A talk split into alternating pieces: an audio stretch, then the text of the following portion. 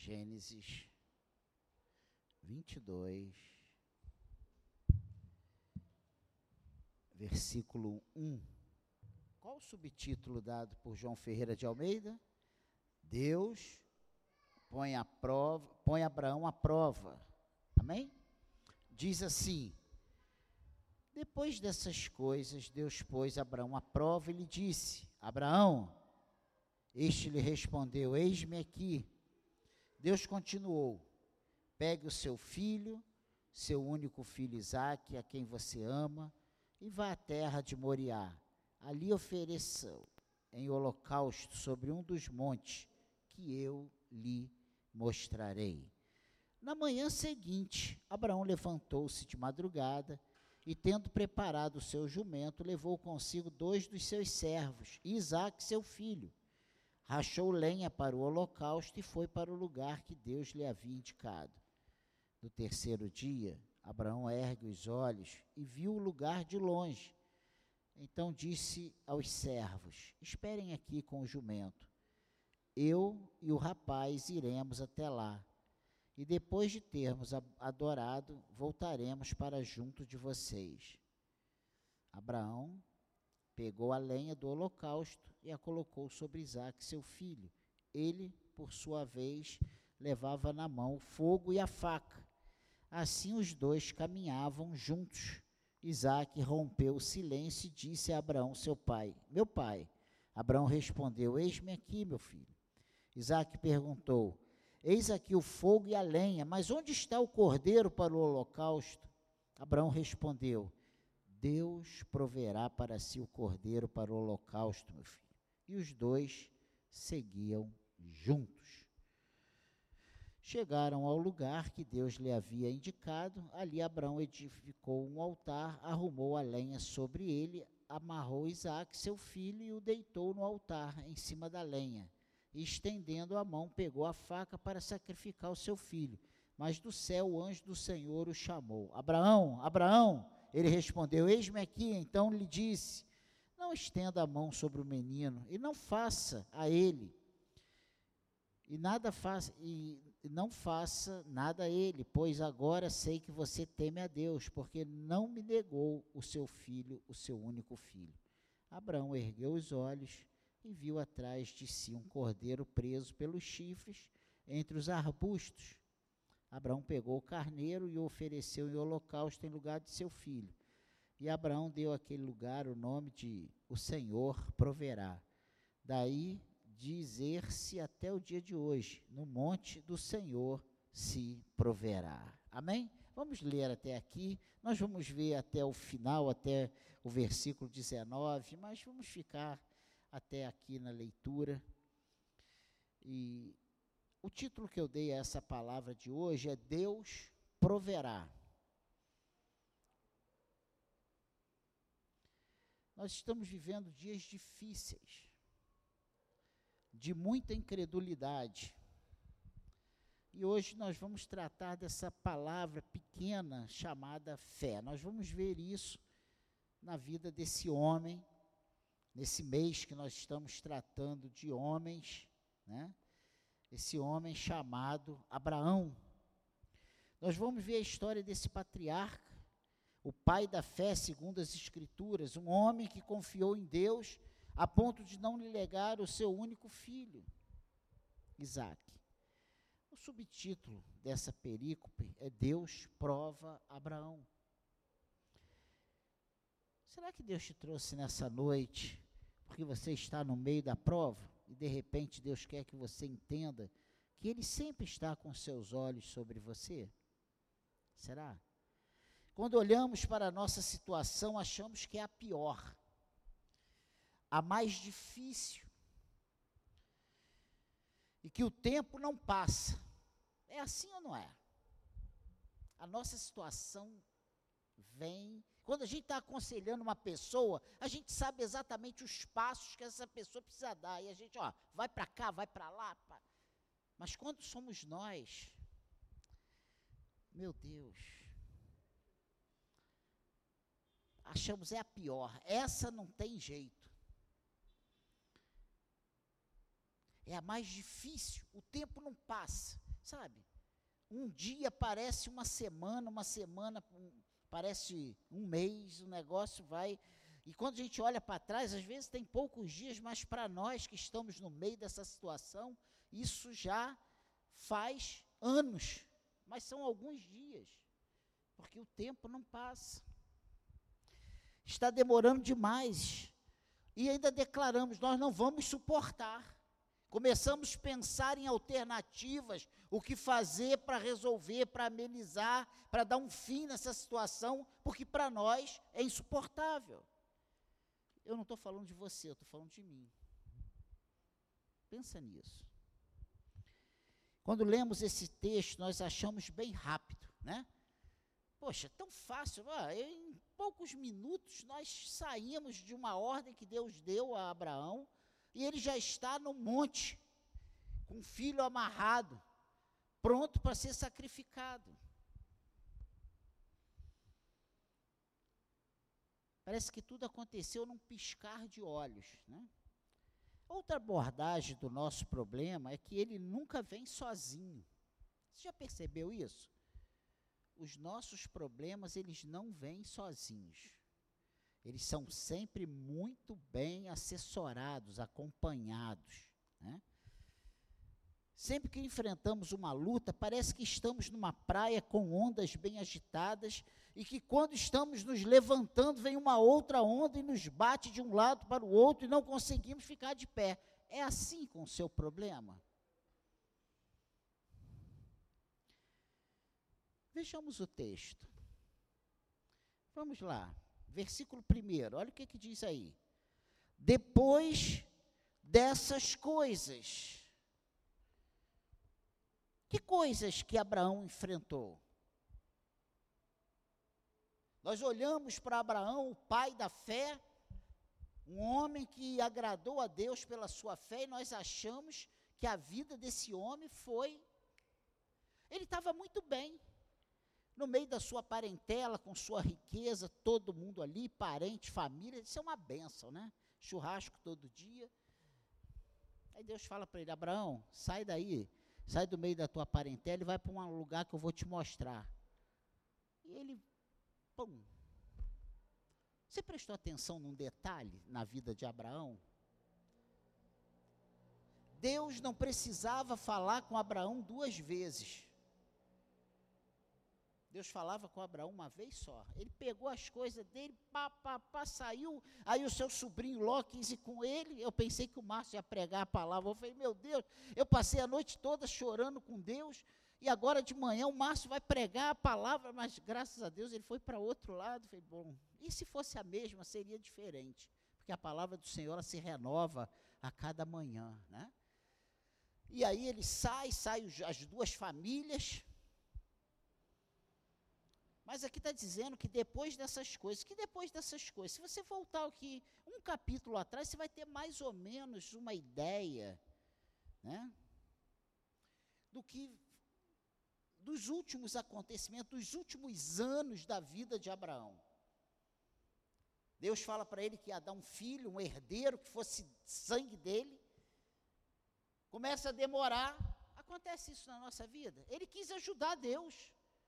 E aí Sara teve uma ideia fantástica. Todas as mulheres têm essas ideias fantásticas. Que é verdade, é fantástico. Ó, oh, vou te dar minha minha concubina aqui, minha, minha auxiliar aqui. Você vai ter um filho com ela e ela vai ser meu filho através disso. Só que quando Agar teve Ismael, Agar virou um satanás na vida de Sara.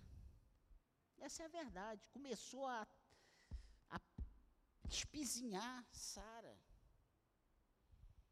Só que Deus, no capítulo 21, fala sobre o nascimento de Isaac. Sara, já com 100 anos, gera Isaac. Isaac nasce de uma forma miraculosa.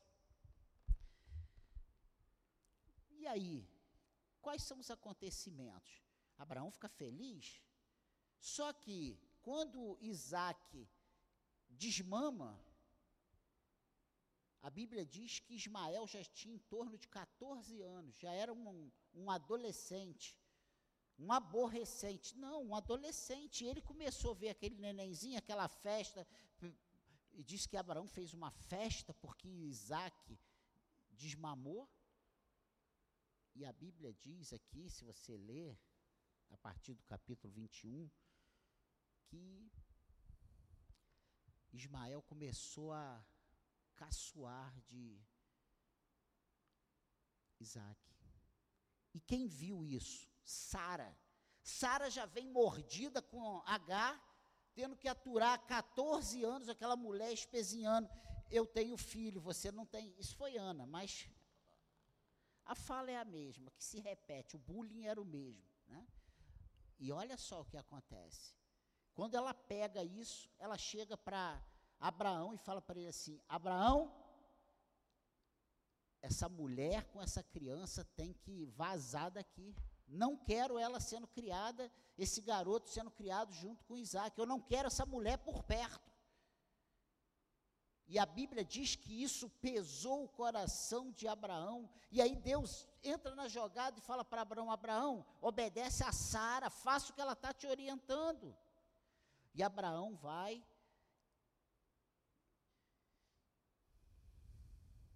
Pega uma, uma porção de alimento, pega um odre de água, dá para Agar e fala assim: ó, vai embora. Coloca Agar e Ismael no deserto. Pô, pastor, mas isso é história. Se coloque no lugar de Abraão. Essa história toda que eu estou contando é para você entrar nessa história, você viver esse momento. Imagina hoje, no dia dos pais, você, pai, tendo que jogar o teu filho na, no deserto com a, com a mulher, com a mãe dele, porque a sua esposa não quer que ele conviva dentro da sua casa, no, junto com seu filho. Não quer que você, que ele participe de todas as riquezas que você tem. Tu está tá entrando nessa história?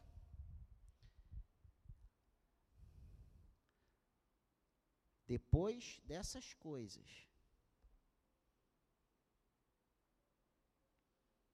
Não satisfeito com esse pequeno problema, Abraão tem um problema com o rei Abimeleque. Os empregados de Abimeleque, esse rei Abimeleque, esses empregados, tomam o poço que ele cavou. Rapaz, descobrir um poço de água limpas, frescas, naquela região, era sinônimo de você achar um poço de petróleo. Só que os empregados dele foram lá e tomaram na marra esse poço.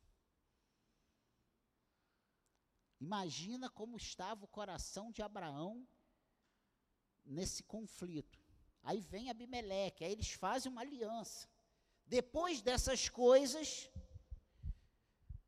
vem Deus e fala para Abraão: Abraão, você já perdeu Ismael no deserto, agora eu quero Isaac. Pega Isaac, leva lá para o monte, lá em Moriá. Eu vou te mostrar onde eu quero que você imole o seu filho, que você ofereça ele em holocausto para mim. Foi exatamente isso, mais ou menos, que aconteceu na vida de Abraão. Abraão, o pai da fé. Diante das nossas lutas, dos nossos problemas, numa situação dessa, nós diríamos o quê? Eu já vi gente dizer que jogou pedra na cruz, que dançou na mesa da Santa Ceia, uma série de coisas para justificar tamanha peso de mão de Deus ali. A gente joga tudo na conta que Deus está pesando. A Bíblia diz que Deus não prova ninguém. Prova não. Ele não tenta. Pensa nisso. Então, depois dessas coisas, que coisas? Briga na família.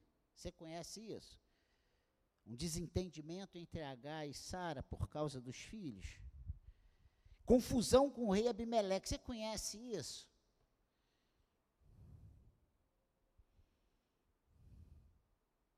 Depois dessas coisas, pôs Deus Abraão à prova. Olha o versículo 2. O que, que aconteceu aqui?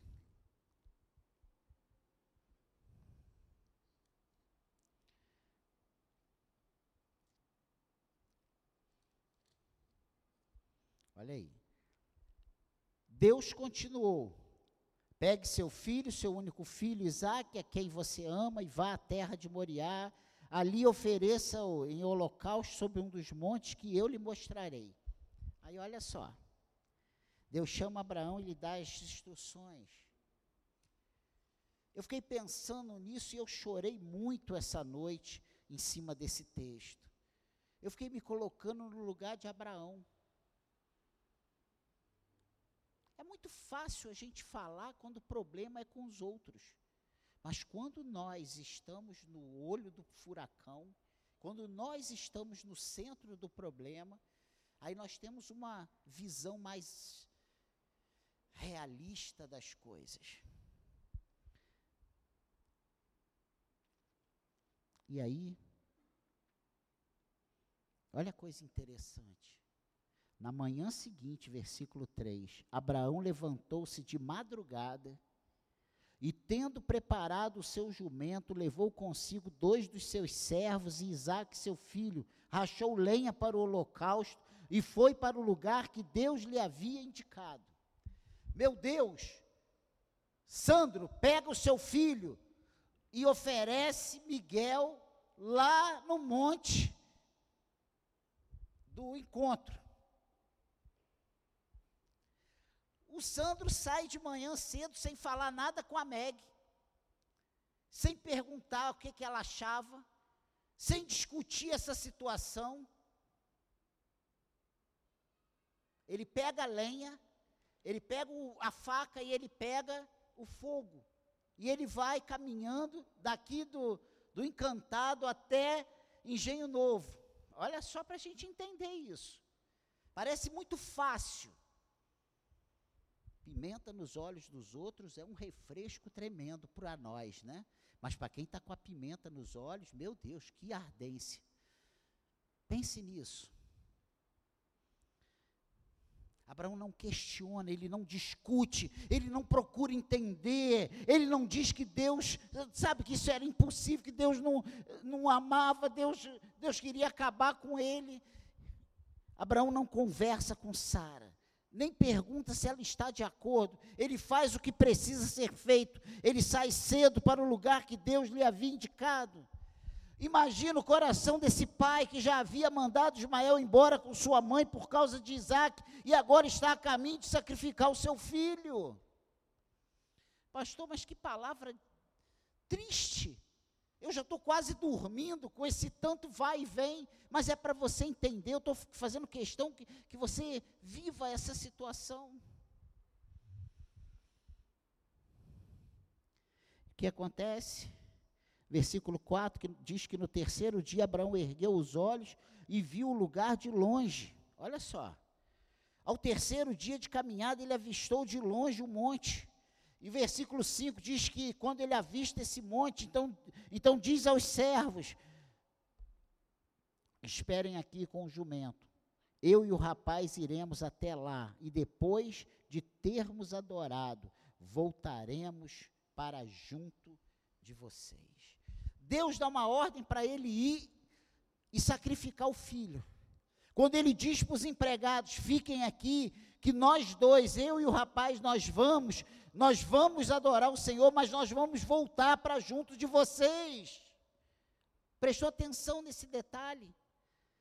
Em momento nenhum ele tinha no coração que ele tinha perdido o filho, que Deus tinha feito uma coisa horrível com ele, que tudo estava acabado. Tudo que Deus faz na nossa vida é bom, tem um propósito para glorificar o nome dele na nossa vida. Precisamos entender isso. Deus não te dá uma bênção para arrancar essa bênção e você ficar com aquela dor que pegou a bênção na mão e ela escapou de você. Deus, quando faz as coisas na nossa vida, elas são perfeitas. Quando Ele nos pede alguma coisa, é para o nosso bem. Aí a gente consegue entender que tudo coopera para o bem daqueles que amam a Deus. Olha só, ele amava a Deus, ele obedece a Deus, ele dá os passos certos, e não havia lugar no coração dele para nenhuma dúvida. Ele sabia que Deus iria prover tudo que fosse necessário para ele ir e voltar com seu filho. em momento nenhum, ele tentou atrasar. Em momento nenhum, ele tentou negociar. Em momento nenhum, ele fez dessa situação motivo de maledicência, fez motivos, sabe, de falar mal, de desagradar a Deus. Muito pelo contrário, ele diz: Deus proverá. Olha o que ele fala aí. E aí, versículo 6.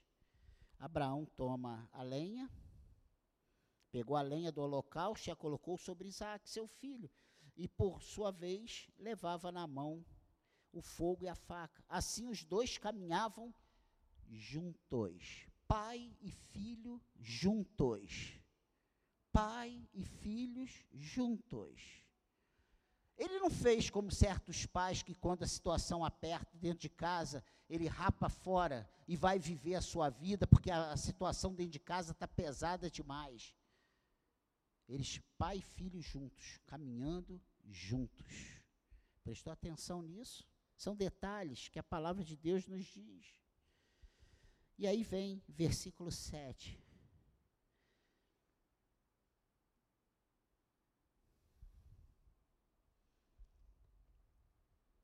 Eu não pude deixar de me colocar no lugar de Abraão, quando os dois vão juntos ali. Aí Isaac interrompe aquele silêncio. E diz a Abraão, seu pai: Meu pai. Abraão respondeu: Eis-me aqui, meu filho. Isaac pergunta: Eis aqui o fogo e a lenha, mas onde está o cordeiro para o holocausto? Meu Deus, imagina o teu filho perguntando isso. Você sabendo que você está indo para matar o seu filho e oferecer a Deus. Abraão respondeu: Deus proverá para si o cordeiro para o holocausto, meu filho. A situação que eu quero contextualizar é: diante das situações, das provas, das dificuldades que estamos vivendo, como nós temos encarado essa situação? Nós temos encarado essa situação na, na, condição de que Deus está no controle de tudo, que Ele é soberano, que nada vai escapar à sua vontade, o seu querer, a sua, a sua soberania, e tudo vai acontecer como Ele determinou? Ou nós achamos que estamos perdidos, hein? Qual é a visão que nós temos do nosso Deus? De um Deus provedor ou de um Deus que brinca com os nossos sentimentos? Abraão sabia que ele estava lidando com um Deus provedor. E em momento algum ele duvida disso, em momento nenhum ele deixa de colocar dessa forma. Quando o filho pergunta, ele fala assim: Meu filho, Deus proverá para si o cordeiro para o holocausto. Meu Deus. Ele não mandou, ele não, não mandou o pé porque a situação estava insustentável. Ele não fugiu. Como homens que não aguentam a pressão e somem. E eles chegam, versículo 9 e 10, eles chegam no lugar indicado. Havia um lugar determinado. Olha, Deus mandou ele fazer esse holocausto num determinado lugar. Ele, não, ele, ele poderia, ah, se é para fazer, matar meu filho, vou matar aqui mesmo, qualquer morro que tinha ali, ele subia. Existia um lugar determinado por Deus. Lembra que eu tenho falado aqui que meia obediência é desobediência? Deus determinou o lugar, então se Deus determinou algo na tua vida, você precisa ir no lugar determinado por Deus para executar aquilo que Deus mandou. E foi isso que aconteceu na vida de Abraão. Abraão vai até o Monte Moriá, onde ele tinha onde ele tinha determinado. E quando eles chegam no lugar que Deus lhe havia indicado, ali Abraão edificou um altar. Ele, ele prepara o altar. Ele arrumou a lenha sobre o altar. Ele amarrou Isaac, seu filho, e o deitou no altar e em cima da lenha, e estendendo a mão, pegou a faca para sacrificar o seu filho. Meu Deus, meu Deus. Então eles chegam no lugar indicado por Deus. Ele põe a lenha, amarra Isaac em cima da lenha, pega o cutelo ou a faca para imolar o filho. O que faríamos nessa situação?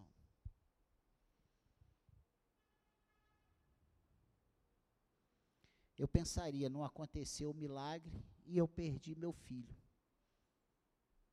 Mandei Ismael embora. Deus mandou eu mandar Ismael embora, agora eu perdi Ismael no deserto e agora eu perdi meu filho aqui, ó, sacrificando para Deus. Qual, qual será o meu futuro? Eu pensaria isso. Aqui nesse monte, mais tarde, foi construído o templo. Foi nesse monte que quando Davi desobedece a Deus e o anjo da morte vem, e ele olha para o monte, ele vê o anjo, o anjo estava em cima desse monte. E foi nesse mesmo lugar que foi construído o templo. E até hoje esse monte é considerado sagrado, tanto para maometanos como para judeus. Até os dias de hoje. Esse monte é um monte sagrado.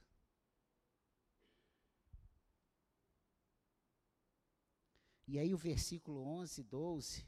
Mas do céu o anjo do Senhor chamou Abraão. Abraão, ele respondeu: Eis-me aqui. Então lhe disse: Não estenda a mão sobre o menino e não faça nada a ele, pois agora sei que você teme a Deus, porque não me negou o seu filho, o seu único filho. Aos 45 do segundo tempo, o Senhor grita e fala: Olha, não, Abraão, não estenda a mão sobre o teu filho.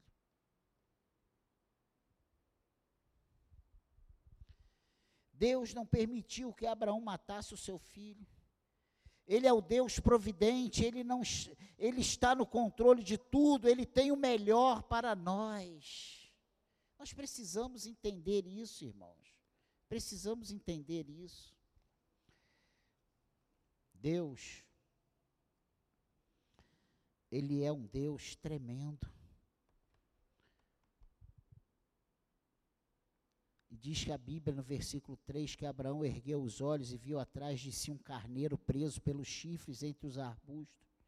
Abraão pegou o carneiro e ofereceu em holocausto em lugar de seu filho. Você acha que Deus não sabia que ali ia ter, ou não foi ele mesmo quem providenciou o carneiro?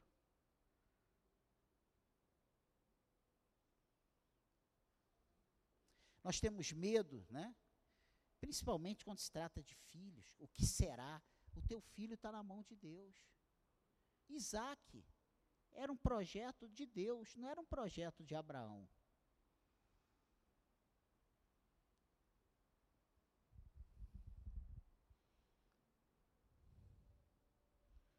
Deus providenciou o sacrifício para si. E no versículo 14, ele diz: E Abraão deu àquele lugar o nome de o Senhor proverá. Daí dizer-se até o dia de hoje: no monte do Senhor se proverá. O Senhor proverá. O Senhor proverá. Qual é o problema que você tem enfrentado? Qual a luta? É o teu casamento? Deus proverá. É a tua vida familiar, a tua convivência familiar? Deus proverá. É a sua vida profissional? Deus proverá. É a sua vida espiritual? Deus proverá. Deus proverá. Deus proverá. Deus proverá. É a sua saúde, Deus proverá. Ele é o Deus que cura, Ele é o Deus que liberta, Ele é o Deus que transforma, Ele é o Deus que abre porta onde não há porta, Ele faz caminho onde não tem caminho, Ele é o Deus do impossível, Ele é o Deus do milagre. Ele é o Senhor da sua vida. Você pode dar glória a Deus por isso? Ele é o Senhor da sua vida, Ele é o dono da sua vida. Ele te resgatou, o maior milagre já aconteceu na sua vida. Você agora é nova criatura em Cristo. O pecado não tem mais domínio sobre a sua vida, a morte não tem mais domínio sobre a sua vida. Você é do Senhor. Deus proverá. Deus proverá. Deus proverá. Só que nós queremos muitas vezes antecipar as coisas, e quando nós adiantamos as coisas, quando nós ajudamos Deus, nós criamos Ismael. Ismael não é para viver o nosso relacionamento, Ismael Deus manda jogar para o deserto. Espere no Senhor, espere com paciência no Senhor, porque Deus proverá. Só que nós não conseguimos esperar, nós saímos de um bater na cabeça de um lado para outro, tomando decisões que não é o que Deus quer que nós fazemos.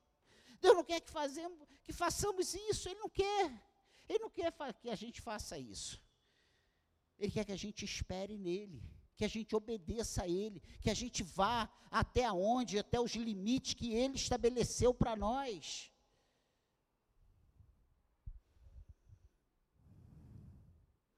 E do versículo 15 até o versículo 18, o Senhor ratifica as suas promessas a Abraão. O Senhor diz para Abraão que vai, porque ele tomou aquela decisão, porque ele agiu daquele jeito, que ele vai cumprir tudo aquilo que ele prometeu e que a descendência dele seria algo tremendo. Tantas pessoas como a areia do mar, da, da, da praia, ou quanto as estrelas dos céus que certamente ele faria tudo aquilo que ele prometeu. Ele diz então, versículo 15: Então do céu, pela segunda vez, o anjo do Senhor chamou Abraão e disse: Por que você fez isso e não me negou o seu filho, o seu único filho? Juro por mim mesmo, diz o Senhor. Porque certamente o abençoarei e multiplicarei a sua descendência como as estrelas dos céus e como a areia que está na praia do mar. Sua descendência tomará posse das cidades dos seus inimigos. Na sua descendência serão benditas todas as nações da terra, porque você obedeceu a minha voz. Meu Deus, o que Deus tem te mandado fazer, meu irmão? Você que foi trazido essa noite para ouvir essa mensagem, o que Deus tem mandado você fazer? Quais são as determinações de Deus para a sua vida? Por que, que você está com medo de obedecer a Deus? Por que você está com medo de tomar as decisões que o Senhor já falou para você tomar?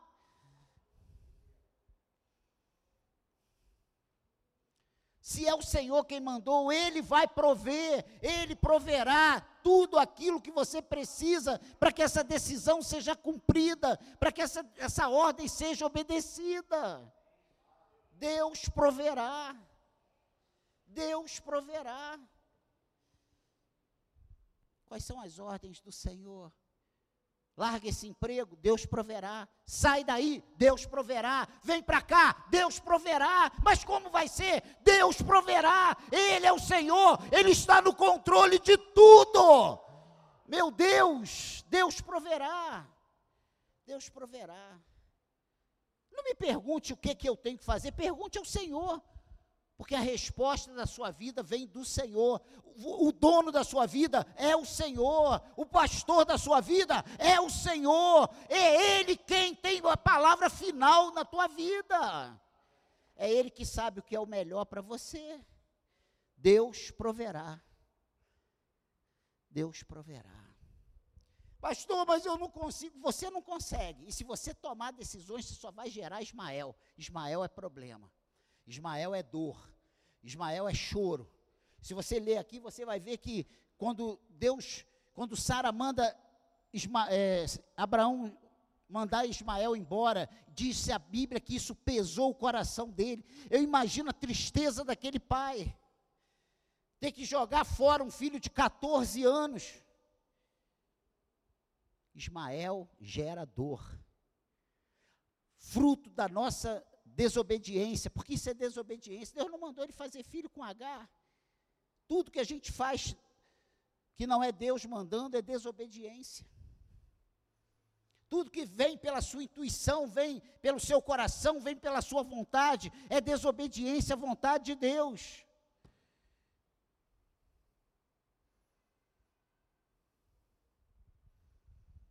eu não posso te deixar de falar o que Deus quer que eu fale.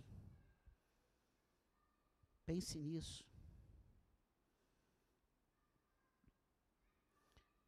O que podemos dizer a respeito dessa palavra como conclusão?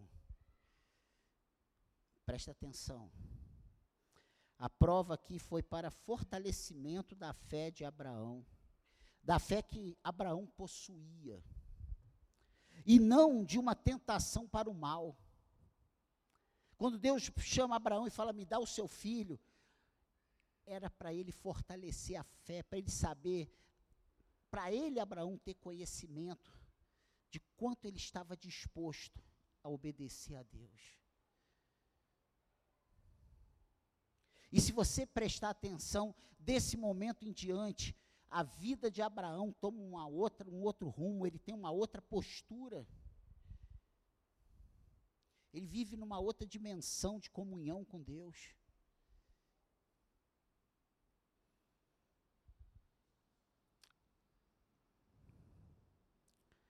A outra coisa interessante é que Abraão tinha a firme convicção que ele e Isaac de fato voltariam.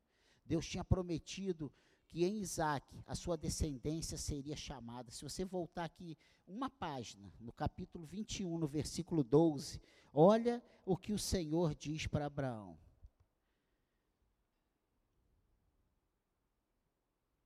Mas Deus disse a Abraão: quem falou isso não foi a mulher, não foi o irmão, não foi o empregado, mas Deus disse a Abraão: não fique incomodado por causa do menino e por causa da escrava. Faça tudo o que Sara disser, porque por meio de Isaac será chamada a sua descendência. Então Deus não ia matar Isaac ali naquele monte. Deus fala para nós que Ele vai nos conduzir até o último dia, e nós achamos que no primeiro problema nós seremos fulminados. Pensa nisso. O que Deus tem te prometido, irmão. As circunstâncias têm dito o contrário. Pô, eu vim para a igreja, é só problema, é só pancada. Confie nas promessas do Senhor. Confie nas promessas do Senhor. Nesse dia dos pais, esse texto é para chorarmos de alegria do Senhor. Não podemos negar o paralelismo entre o, acontecimento aqui descrito e o, e o oferecimento de Cristo na, por nós. Você prestou atenção em alguns detalhes? Abraão entrega o seu único filho como sacrifício a Deus.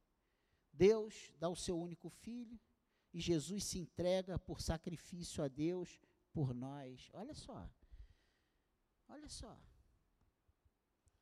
Tanto Isaac como Cristo, eles foram obedientes até a morte. Você acha que aquele jovem não podia ter dado no pinote e fugido dali?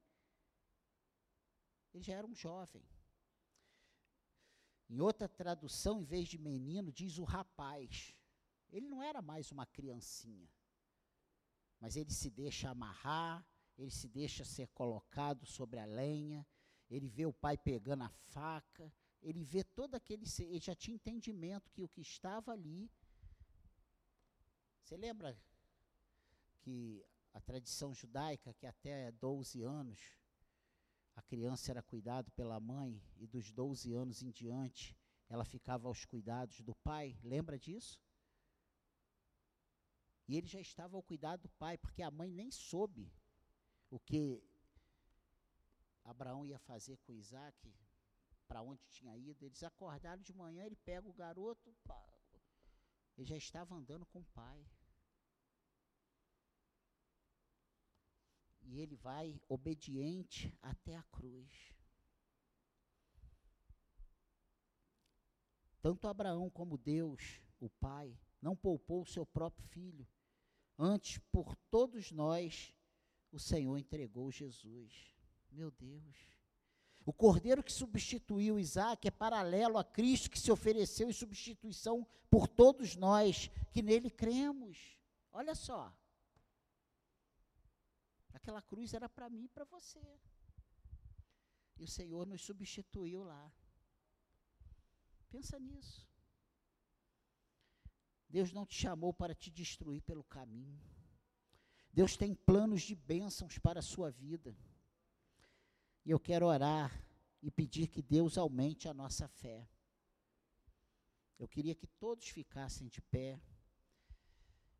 Que diante dos problemas possamos nos posicionar corretamente e engrandecer o nome de Deus que, a nossa, que o nosso posicionamento, que a nossa postura como servos do Senhor engrandeça o nome de Deus. Que Deus seja engrandecido na sua vida através das suas decisões. Porque Deus foi engrandecido na vida de Abraão. Você pode fechar os seus olhos? Pai querido, oramos em nome de Jesus e eu peço, Senhor, por essa igreja que está diante de mim, por mim, Senhor, por todos nós. Pai querido, mediante a tua palavra, eu peço em nome de Jesus, aumente a nossa fé, Senhor. Aumente a nossa fé, Espírito Santo. Tu sabe por que estamos aqui, tu sabe por que estamos ouvindo essa palavra, Senhor. Pai querido, aumente a nossa fé que possamos te obedecer sem duvidar, que possamos te obedecer sem questionar, que possamos ter força e coragem para fazer tudo aquilo que o Senhor tem nos pedido, independente do custo, independente, Senhor, das circunstâncias. Espírito Santo, Espírito Santo, paira sobre nós nessa noite, visita o nosso coração, aumenta a nossa fé, tira as dúvidas, Pai querido, em nome de Jesus, tire tudo aquilo que está, Senhor, nos fazendo medrosos. Tira, Senhor, tira o medo, Senhor. Tira, Senhor, tira tudo aquilo que tem impedido teu, a tua obra, o teu agir, os passos que são necessários a serem dados que tem nos impedido de fazer aquilo que o Senhor nos determina. Pai querido, em nome de Jesus eu oro, eu peço o milagre do Senhor para nós nessa noite. Toque em cada um de nós, toque no nosso casamento. Eu creio no Deus que restaura os casamentos, eu creio no Deus que cura, eu creio no Deus que liberta, eu creio no Deus que transforma, eu creio no Deus que salva. Pai querido, em nome de Jesus, que essa noite seja uma noite de milagres, Pai que o teu Espírito Santo tenha liberdade, que o Senhor trabalhe as nossas vidas, que o Senhor limpe o nosso coração, que o Senhor fortaleça a nossa fé. Eu te peço isso em nome de Jesus, em nome de Jesus. Espírito Santo de Deus, Espírito Santo de Deus, haja em nós, Faça da igreja de nova vida no engenho de dentro uma potência, Senhor, não para honra e glória nossa, mas para honra e glória do teu nome, Senhor. Que sejamos usados por ti, que sejamos instrumentos nas tuas mãos. Eu oro, Pai, junto com a tua igreja, em o um nome poderoso do Senhor Jesus, e eu peço a tua ajuda para cada um de nós. Tira a incredulidade, tira a frieza, Pai querido, liberta, quebra as correntes, tira as amarras, Senhor. Eu oro em nome de Jesus. Eu oro em nome de Jesus. Eu oro em nome de Jesus. Faça tudo novo em nossas vidas, Senhor. Faça tudo novo em nossas vidas, Senhor. Mediante a tua palavra, Senhor. Nos ajude a ter fé, Senhor Ajuda-nos, ó Deus, a amar a Ti sobre todas as coisas, a Te colocar em primeiro lugar. Ajuda-nos, ó Deus, a confiar na Tua soberania, a confiar na Tua providência, a confiar nesse Deus que tudo pode, nesse Deus que tem o melhor para nós nessa terra. Nos ajude, Senhor. Tira a frieza do nosso coração. Reaviva os dons que há em nós, Senhor reaviva os dons que há em nós. Eu te peço isso em nome de Jesus. Em nome de Jesus. Gênesis 22, versículo 1. Qual o subtítulo dado por João Ferreira de Almeida? Deus põe, a prova, põe Abraão à prova. Amém? Diz assim: Depois dessas coisas, Deus pôs Abraão à prova e lhe disse: Abraão, este lhe respondeu: Eis-me aqui. Deus continuou: Pegue o seu filho, seu único filho Isaque, a quem você ama, e vá à terra de Moriá. Ali ofereça em holocausto sobre um dos montes que eu lhe mostrarei. Na manhã seguinte, Abraão levantou-se de madrugada e, tendo preparado o seu jumento, levou consigo dois dos seus servos, Isaque, seu filho. Rachou lenha para o holocausto e foi para o lugar que Deus lhe havia indicado. No terceiro dia, Abraão ergue os olhos e viu o lugar de longe. Então disse aos servos: Esperem aqui com o jumento.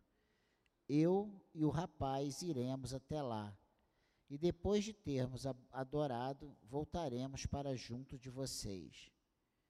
Abraão pegou a lenha do holocausto e a colocou sobre Isaac, seu filho. Ele, por sua vez, levava na mão o fogo e a faca. Assim os dois caminhavam juntos. Isaac rompeu o silêncio e disse a Abraão, seu pai: Meu pai. Abraão respondeu: Eis-me aqui, meu filho. Isaac perguntou: Eis aqui o fogo e a lenha, mas onde está o cordeiro para o holocausto? Abraão respondeu: Deus proverá para si o cordeiro para o holocausto, meu filho. E os dois seguiam juntos. Chegaram ao lugar que Deus lhe havia indicado. Ali Abraão edificou um altar, arrumou a lenha sobre ele, amarrou Isaac, seu filho, e o deitou no altar, em cima da lenha e estendendo a mão, pegou a faca para sacrificar o seu filho. Mas do céu o anjo do Senhor o chamou: Abraão, Abraão. Ele respondeu: Eis-me aqui. Então lhe disse: Não estenda a mão sobre o menino e não faça a ele. E nada faça e não faça nada a ele, pois agora sei que você teme a Deus, porque não me negou o seu filho, o seu único filho. Abraão ergueu os olhos e viu atrás de si um cordeiro preso pelos chifres entre os arbustos. Abraão pegou o carneiro e o ofereceu em holocausto em lugar de seu filho. E Abraão deu àquele lugar o nome de O Senhor proverá. Daí dizer-se até o dia de hoje: No monte do Senhor se proverá. Amém? Vamos ler até aqui. Nós vamos ver até o final, até o versículo 19, mas vamos ficar até aqui na leitura. E o título que eu dei a essa palavra de hoje é Deus proverá. Nós estamos vivendo dias difíceis, de muita incredulidade.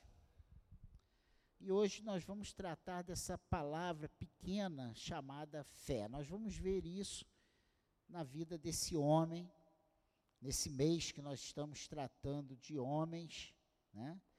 Esse homem chamado Abraão. Nós vamos ver a história desse patriarca, o pai da fé, segundo as Escrituras, um homem que confiou em Deus a ponto de não lhe legar o seu único filho, Isaac. O subtítulo dessa perícope é Deus prova Abraão. Será que Deus te trouxe nessa noite porque você está no meio da prova e de repente Deus quer que você entenda que Ele sempre está com seus olhos sobre você? Será? Quando olhamos para a nossa situação, achamos que é a pior, a mais difícil, e que o tempo não passa. É assim ou não é? A nossa situação vem quando a gente está aconselhando uma pessoa, a gente sabe exatamente os passos que essa pessoa precisa dar. E a gente, ó, vai para cá, vai para lá. Mas quando somos nós, meu Deus, achamos é a pior. Essa não tem jeito. É a mais difícil. O tempo não passa, sabe? Um dia parece uma semana, uma semana parece um mês, o negócio vai. E quando a gente olha para trás, às vezes tem poucos dias, mas para nós que estamos no meio dessa situação, isso já faz anos, mas são alguns dias, porque o tempo não passa. está demorando demais. E ainda declaramos: nós não vamos suportar. Começamos a pensar em alternativas, o que fazer para resolver, para amenizar, para dar um fim nessa situação, porque para nós é insuportável. Eu não estou falando de você, eu estou falando de mim. Pensa nisso. Quando lemos esse texto, nós achamos bem rápido, né? Poxa, tão fácil. Ah, em poucos minutos nós saímos de uma ordem que Deus deu a Abraão e ele já está no monte, com o filho amarrado, pronto para ser sacrificado. Parece que tudo aconteceu num piscar de olhos. Né? Outra abordagem do nosso problema é que ele nunca vem sozinho. Você já percebeu isso? Os nossos problemas, eles não vêm sozinhos. Eles são sempre muito bem assessorados, acompanhados. Né? Sempre que enfrentamos uma luta, parece que estamos numa praia com ondas bem agitadas e que quando estamos nos levantando, vem uma outra onda e nos bate de um lado para o outro e não conseguimos ficar de pé. É assim com o seu problema? Vejamos o texto. Vamos lá. Versículo 1, olha o que, que diz aí. Depois dessas coisas. Que coisas que Abraão enfrentou? Nós olhamos para Abraão, o pai da fé, um homem que agradou a Deus pela sua fé, e nós achamos que a vida desse homem foi. Ele estava muito bem, no meio da sua parentela, com sua riqueza, todo mundo ali, parente, família, isso é uma benção, né? Churrasco todo dia. Aí Deus fala para ele: Abraão, sai daí, sai do meio da tua parentela e vai para um lugar que eu vou te mostrar. E ele, pum. Você prestou atenção num detalhe na vida de Abraão? Deus não precisava falar com Abraão duas vezes. Deus falava com Abraão uma vez só. Ele pegou as coisas dele, pá, pá, pá, saiu. Aí o seu sobrinho Ló quis ir com ele. Eu pensei que o Márcio ia pregar a palavra. Eu falei, meu Deus, eu passei a noite toda chorando com Deus. E agora de manhã o Márcio vai pregar a palavra, mas graças a Deus ele foi para outro lado. Falei, bom, e se fosse a mesma, seria diferente. Porque a palavra do Senhor se renova a cada manhã, né? E aí ele sai, sai as duas famílias,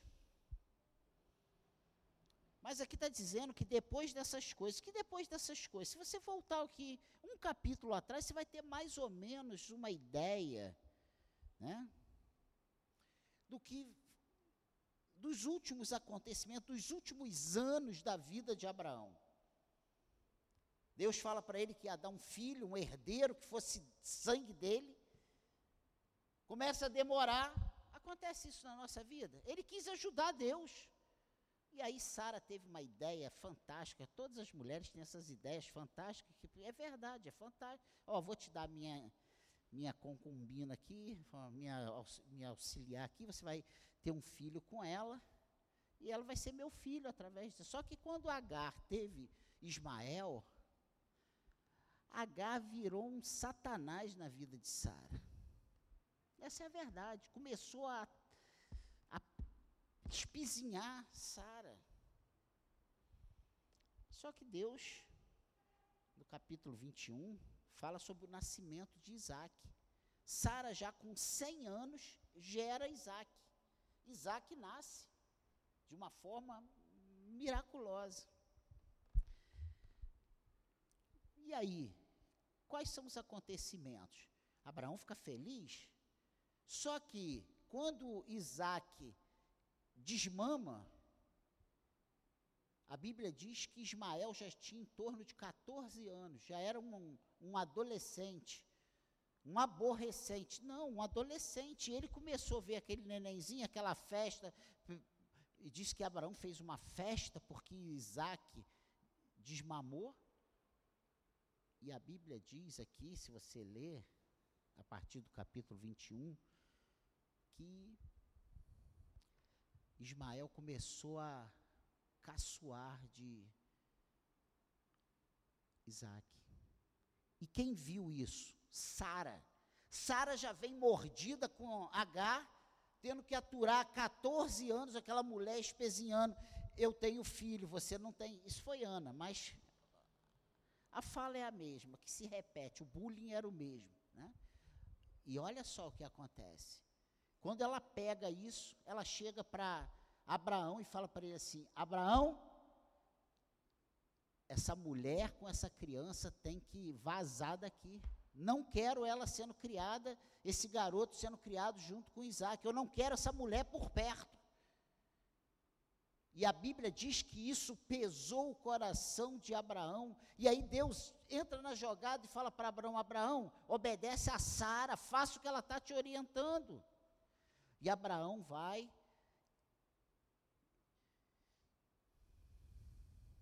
Pega uma, uma porção de alimento, pega um, odre de água, dá para Agar e fala assim: ó, vai embora. Coloca Agar e Ismael no deserto.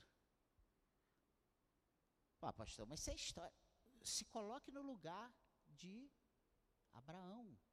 Essa história toda que eu estou contando é para você entrar nessa história, você viver esse momento. Imagina hoje, no dia dos pais, você, pai, tendo que jogar o teu filho na, no deserto com a, com a mulher, com a mãe dele, porque a sua esposa não quer que ele conviva dentro da sua casa, no, junto com seu filho. Não quer que você, que ele participe de todas as riquezas que você tem. Tu está tá entrando nessa história?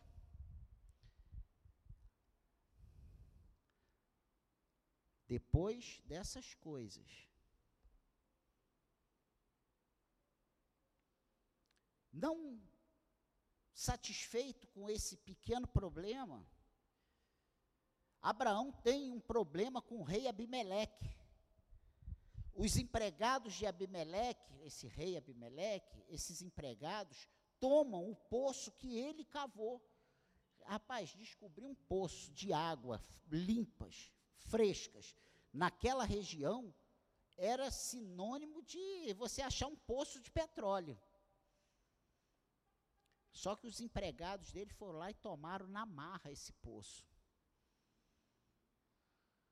Imagina como estava o coração de Abraão nesse conflito. Aí vem Abimeleque, aí eles fazem uma aliança. Depois dessas coisas, vem Deus e fala para Abraão: Abraão, você já perdeu Ismael no deserto, agora eu quero Isaac.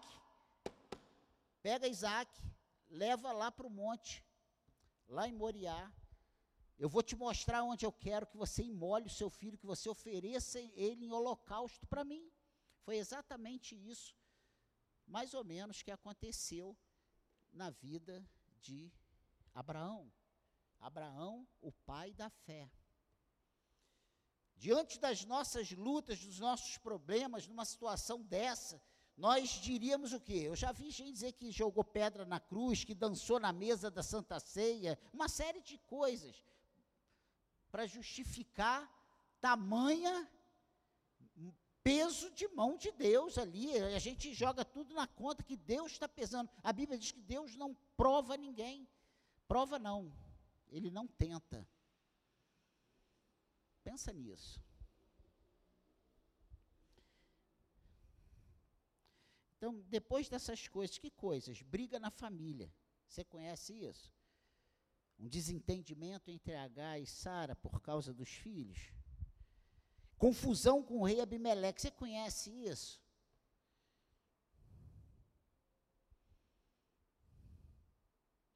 Depois dessas coisas, pôs Deus Abraão à prova. Olha o versículo 2.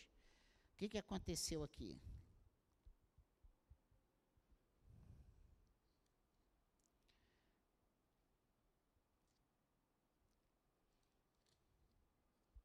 Olha aí. Deus continuou Pegue seu filho, seu único filho, Isaque, a quem você ama, e vá à terra de Moriá. Ali ofereça-o em holocausto sobre um dos montes que eu lhe mostrarei. Aí olha só. Deus chama Abraão e lhe dá as instruções. Eu fiquei pensando nisso e eu chorei muito essa noite em cima desse texto. Eu fiquei me colocando no lugar de Abraão. É muito fácil a gente falar quando o problema é com os outros.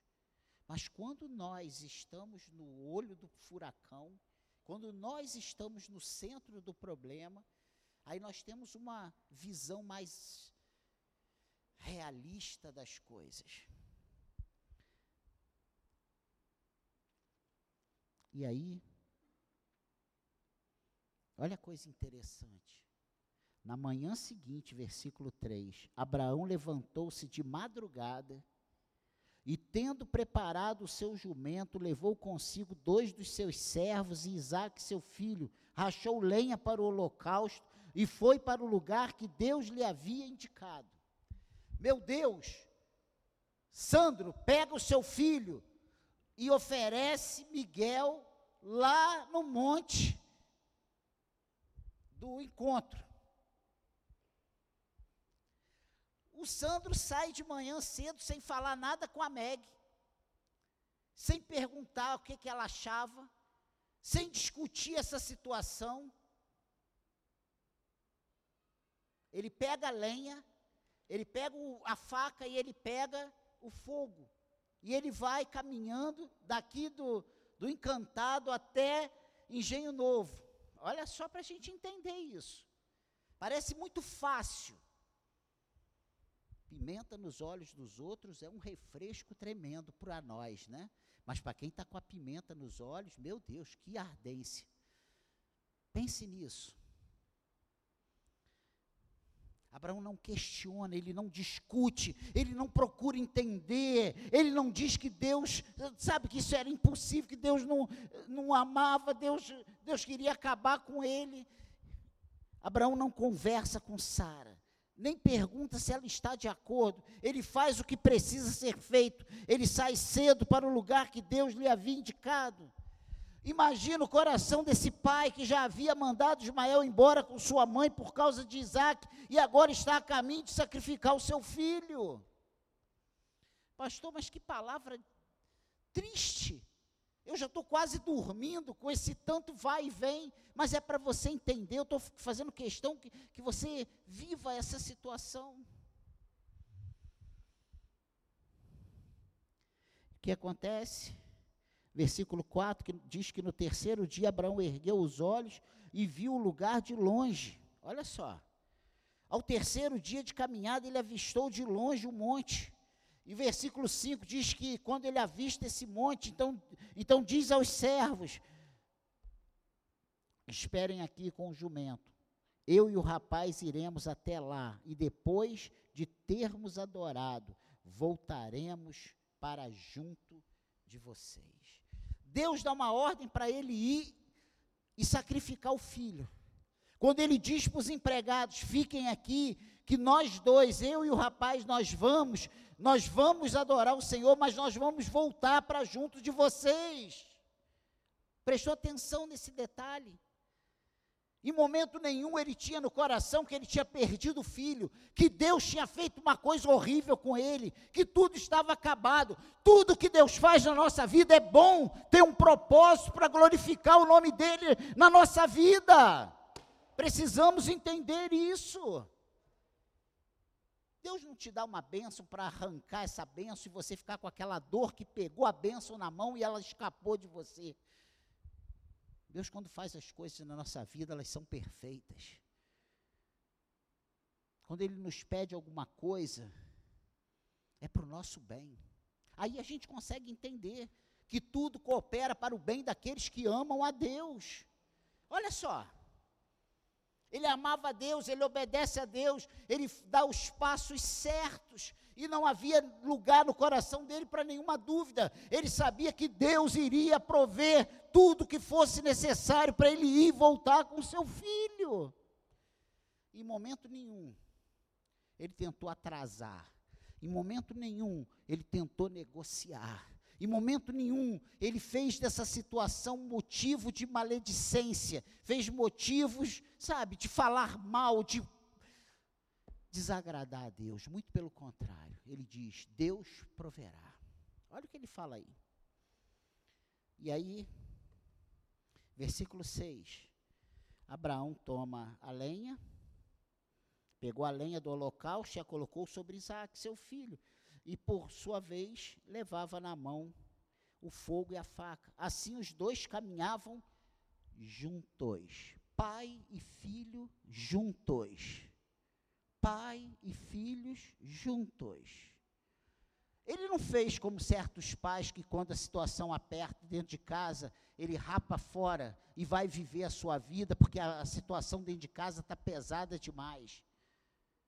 Eles, pai e filho juntos, caminhando juntos. Prestou atenção nisso? São detalhes que a palavra de Deus nos diz. E aí vem versículo 7.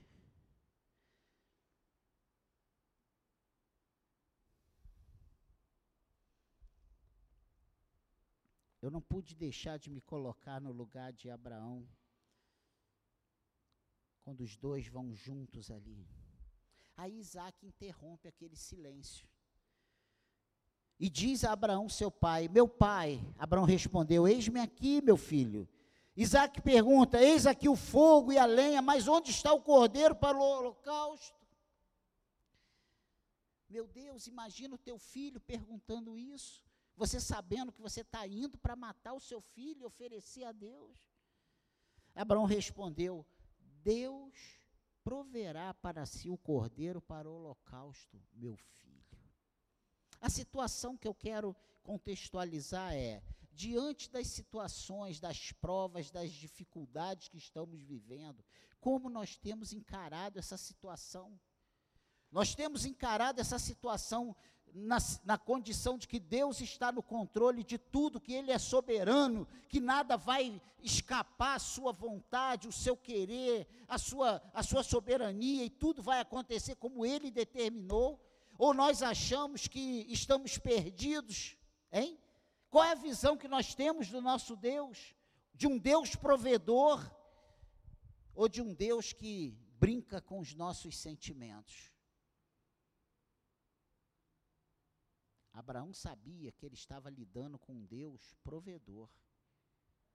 E em momento algum ele duvida disso, em momento nenhum ele deixa de colocar dessa forma.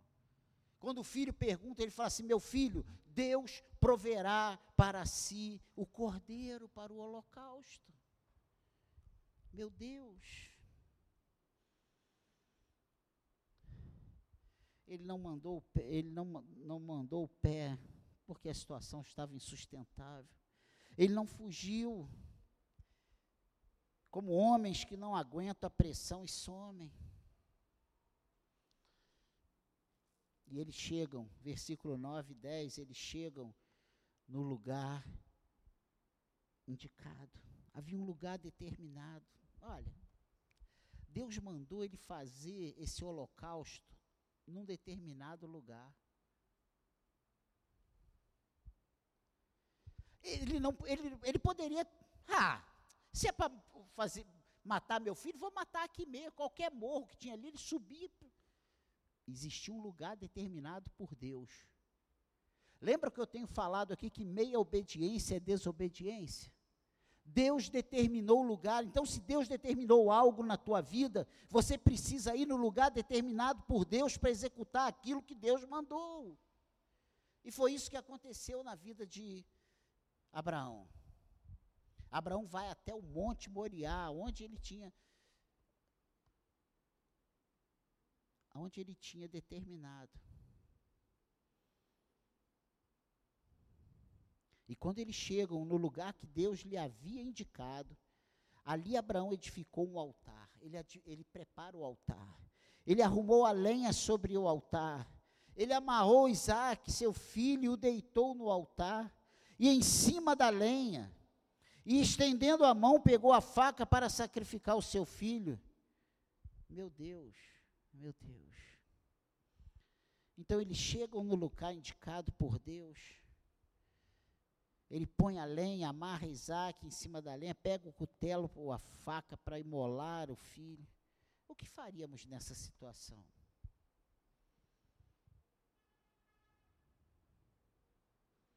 Eu pensaria: não aconteceu o milagre e eu perdi meu filho. Mandei Ismael embora. Deus mandou eu mandar Ismael embora, agora eu perdi Ismael no deserto e agora eu perdi meu filho aqui, ó, sacrificando para Deus. Qual, qual será o meu futuro? Eu pensaria isso. Aqui nesse monte, mais tarde, foi construído o templo. Foi nesse monte que, quando Davi desobedece a Deus e o anjo da morte vem, e ele olha para o monte, ele vê o anjo, o anjo estava em cima desse monte. E foi nesse mesmo lugar que foi construído o templo. E até hoje esse monte é considerado sagrado, tanto para maometanos como para judeus. Até os dias de hoje, esse monte é um monte sagrado.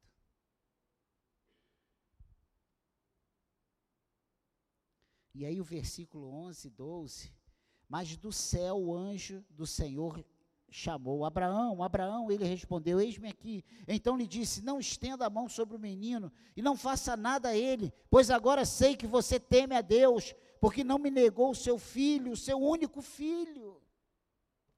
Aos 45 do segundo tempo, o Senhor grita e fala: Olha, não, Abraão, não estenda a mão sobre o teu filho.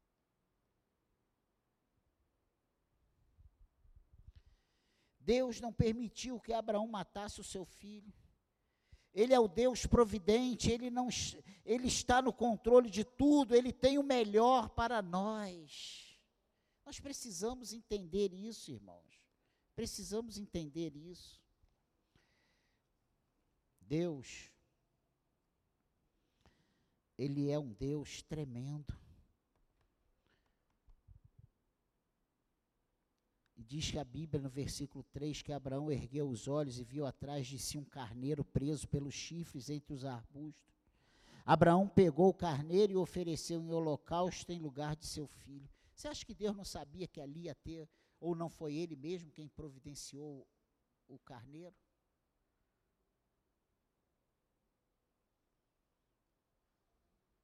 Nós temos medo, né? Principalmente quando se trata de filhos. O que será? O teu filho está na mão de Deus. Isaac era um projeto de Deus, não era um projeto de Abraão.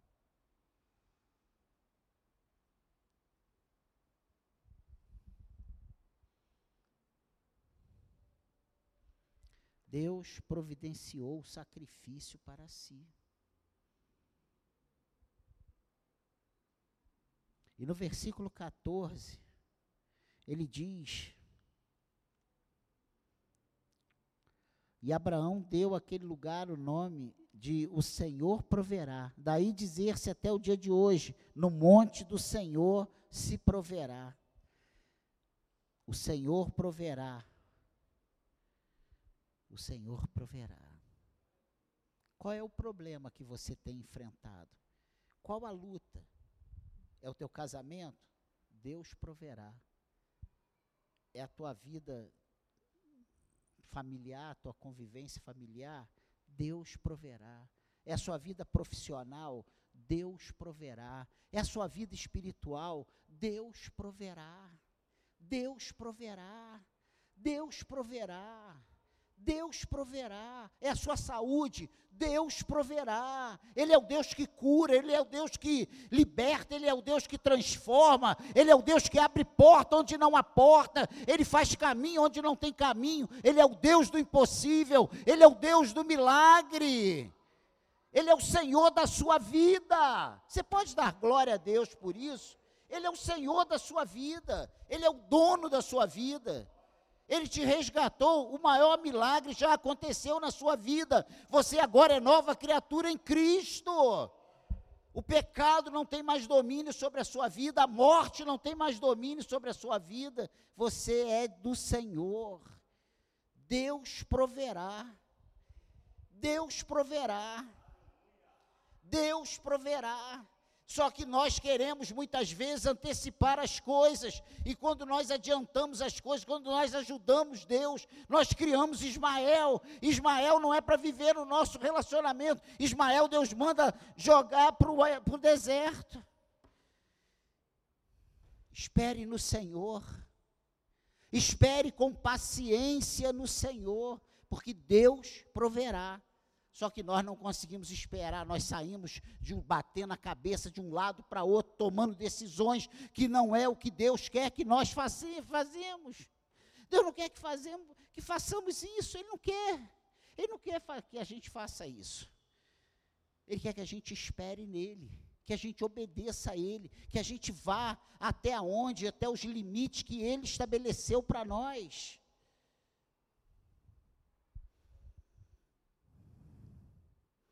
E do versículo 15 até o versículo 18, o Senhor ratifica as suas promessas a Abraão. O Senhor diz para Abraão que vai, porque ele tomou aquela decisão, porque ele agiu daquele jeito, que ele vai cumprir tudo aquilo que ele prometeu e que a descendência dele seria algo tremendo. Tantas pessoas como a areia do mar, da, da, da praia, ou quanto as estrelas dos céus que certamente ele faria tudo aquilo que ele prometeu. Ele diz então, versículo 15: Então do céu, pela segunda vez, o anjo do Senhor chamou Abraão e disse: Porque você fez isso e não me negou o seu filho, o seu único filho, juro por mim mesmo, diz o Senhor. Porque certamente o abençoarei e multiplicarei a sua descendência como as estrelas dos céus e como a areia que está na praia do mar. Sua descendência tomará posse das cidades dos seus inimigos. Na sua descendência serão benditas todas as nações da terra, porque você obedeceu a minha voz. Meu Deus, o que Deus tem te mandado fazer, meu irmão? Você que foi trazido essa noite para ouvir essa mensagem, o que Deus tem mandado você fazer? Quais são as determinações de Deus para a sua vida? Por que, que você está com medo de obedecer a Deus? Por que você está com medo de tomar as decisões que o Senhor já falou para você tomar?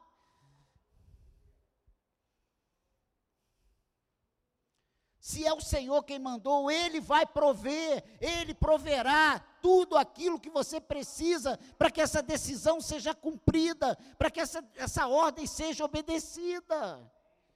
Deus proverá. Deus proverá. Quais são as ordens do Senhor?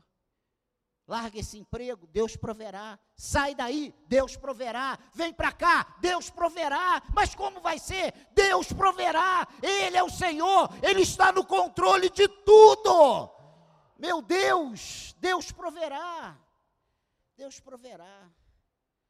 Não me pergunte o que, que eu tenho que fazer, pergunte ao Senhor. Porque a resposta da sua vida vem do Senhor. O, dono da sua vida é o Senhor. O pastor da sua vida é o Senhor. É Ele quem tem a palavra final na tua vida. É Ele que sabe o que é o melhor para você. Deus proverá. Deus proverá. Pastor, mas eu não consigo. Você não consegue. E se você tomar decisões, você só vai gerar Ismael. Ismael é problema. Ismael é dor, Ismael é choro. Se você ler aqui, você vai ver que quando Deus, quando Sara manda Isma, é, Abraão mandar Ismael embora, disse a Bíblia que isso pesou o coração dele. Eu imagino a tristeza daquele pai. Ter que jogar fora um filho de 14 anos. Ismael gera dor. Fruto da nossa desobediência, porque isso é desobediência. Deus não mandou ele fazer filho com H. Tudo que a gente faz que não é Deus mandando é desobediência. Tudo que vem pela sua intuição, vem pelo seu coração, vem pela sua vontade, é desobediência à vontade de Deus.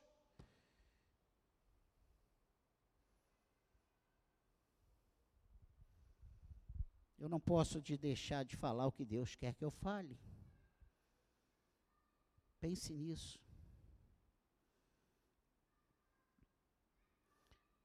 O que podemos dizer a respeito dessa palavra como conclusão? Presta atenção. A prova aqui foi para fortalecimento da fé de Abraão, da fé que Abraão possuía, e não de uma tentação para o mal. Quando Deus chama Abraão e fala: Me dá o seu filho, era para ele fortalecer a fé, para ele saber, para ele, Abraão, ter conhecimento de quanto ele estava disposto a obedecer a Deus. E se você prestar atenção, desse momento em diante, a vida de Abraão toma uma outra, um outro rumo, ele tem uma outra postura. Ele vive numa outra dimensão de comunhão com Deus.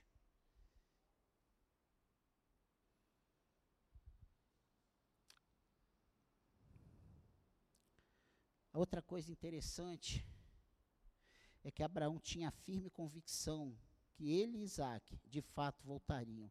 Deus tinha prometido que em Isaac a sua descendência seria chamada. Se você voltar aqui uma página, no capítulo 21, no versículo 12, olha o que o Senhor diz para Abraão.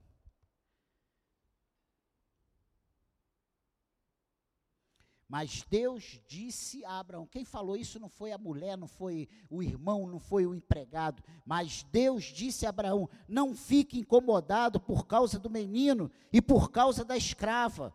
Faça tudo o que Sara disser, porque por meio de Isaac será chamada a sua descendência. Então Deus não ia matar Isaac ali naquele monte. Deus fala para nós que Ele vai nos conduzir até o último dia, e nós achamos que no primeiro problema nós seremos fulminados. Pensa nisso. O que Deus tem te prometido, irmão. As circunstâncias têm dito o contrário. Pô, vim para a igreja, é só problema, é só pancada. Confie nas promessas do Senhor. Confie nas promessas do Senhor. Nesse dia dos pais, esse texto é para chorarmos de alegria do Senhor. Não podemos negar o paralelismo entre o, acontecimento aqui descrito e o, e o oferecimento de Cristo na, por nós. Você prestou atenção em alguns detalhes? Abraão entrega o seu único filho como sacrifício a Deus. Deus dá o seu único filho e Jesus se entrega por sacrifício a Deus por nós. Olha só. Olha só. Tanto Isaac como Cristo, eles foram obedientes até a morte. Você acha que aquele jovem não podia ter dado no pinote e fugido dali? Ele já era um jovem. Em outra tradução, em vez de menino, diz o rapaz. Ele não era mais uma criancinha mas ele se deixa amarrar, ele se deixa ser colocado sobre a lenha, ele vê o pai pegando a faca, ele vê todo aquele. Ele já tinha entendimento que o que estava ali. Você lembra que a tradição judaica, que até 12 anos, a criança era cuidada pela mãe, e dos 12 anos em diante, ela ficava aos cuidados do pai? Lembra disso? E ele já estava ao cuidado do pai, porque a mãe nem soube o que Abraão ia fazer com Isaac, para onde tinha ido. Eles acordaram de manhã, ele pega o garoto, pá, ele já estava andando com o pai. E ele vai obediente até a cruz. Tanto Abraão como Deus, o Pai, não poupou o seu próprio filho, Antes, por todos nós, o Senhor entregou Jesus. Meu Deus. O cordeiro que substituiu Isaac é paralelo a Cristo que se ofereceu em substituição por todos nós que nele cremos. Olha só. Aquela cruz era para mim e para você. E o Senhor nos substituiu lá. Pensa nisso. Deus não te chamou para te destruir pelo caminho. Deus tem planos de bênçãos para a sua vida. E eu quero orar e pedir que Deus aumente a nossa fé. Eu queria que todos ficassem de pé. Que diante dos problemas possamos nos posicionar corretamente e engrandecer o nome de Deus. Que, a nossa, que o nosso posicionamento, que a nossa postura como servos do Senhor engrandeça o nome de Deus. Que Deus seja engrandecido na sua vida através das suas decisões. Porque Deus foi engrandecido na vida de Abraão. Você pode fechar os seus olhos? Pai querido, oramos em nome de Jesus. E eu peço, Senhor, por essa igreja que está diante de mim, por mim, Senhor, por todos nós. Pai querido, mediante a tua palavra, eu peço em nome de Jesus, aumente a nossa fé, Senhor. Aumente a nossa fé, Espírito Santo. Tu sabe por que estamos aqui, tu sabe por que estamos ouvindo essa palavra, Senhor. Pai querido, aumente a nossa fé. Que possamos te obedecer sem duvidar, que possamos te obedecer sem questionar, que possamos ter força e coragem para fazer tudo aquilo que o Senhor tem nos pedido independente do custo, independente, Senhor, das circunstâncias. Espírito Santo, Espírito Santo, paira sobre nós nessa noite, visita o nosso coração, aumenta a nossa fé, tira as dúvidas, Pai querido, em nome de Jesus, tire tudo aquilo que está, Senhor, nos fazendo medrosos. Tira, Senhor, tira o medo, Senhor. Tira, Senhor, tira tudo aquilo que tem impedido teu, a tua obra, o teu agir, os passos que são necessários a serem dados, que tem nos impedido de fazer aquilo que o Senhor nos determina. Pai querido, em nome de Jesus eu oro, eu peço o milagre do Senhor para nós nessa noite toque em cada um de nós, toque no nosso casamento. Eu creio no Deus que restaura os casamentos, eu creio no Deus que cura, eu creio no Deus que liberta, eu creio no Deus que transforma, eu creio no Deus que salva. Pai querido, em nome de Jesus, que essa noite seja uma noite de milagres, Pai que o teu Espírito Santo tenha liberdade, que o Senhor trabalhe as nossas vidas, que o Senhor limpe o nosso coração, que o Senhor fortaleça a nossa fé. Eu te peço isso em nome de Jesus, em nome de Jesus. Espírito Santo de Deus, Espírito Santo de Deus, haja em nós, Faça da igreja de nova vida no engenho de dentro uma potência, Senhor, não para honra e glória nossa, mas para honra e glória do teu nome, Senhor. Que sejamos usados por ti, que sejamos instrumentos nas tuas mãos. Eu oro, Pai, junto com a tua igreja, em o um nome poderoso do Senhor Jesus, e eu peço a tua ajuda para cada um de nós. Tira a incredulidade, tira a frieza, Pai querido, liberta, quebra as correntes, tira as amarras, Senhor. Eu oro em nome de Jesus. Eu oro em nome de Jesus. Eu oro em nome de Jesus. Faça tudo novo em nossas vidas, Senhor. Faça tudo novo em nossas vidas, Senhor. Mediante a tua palavra, Senhor.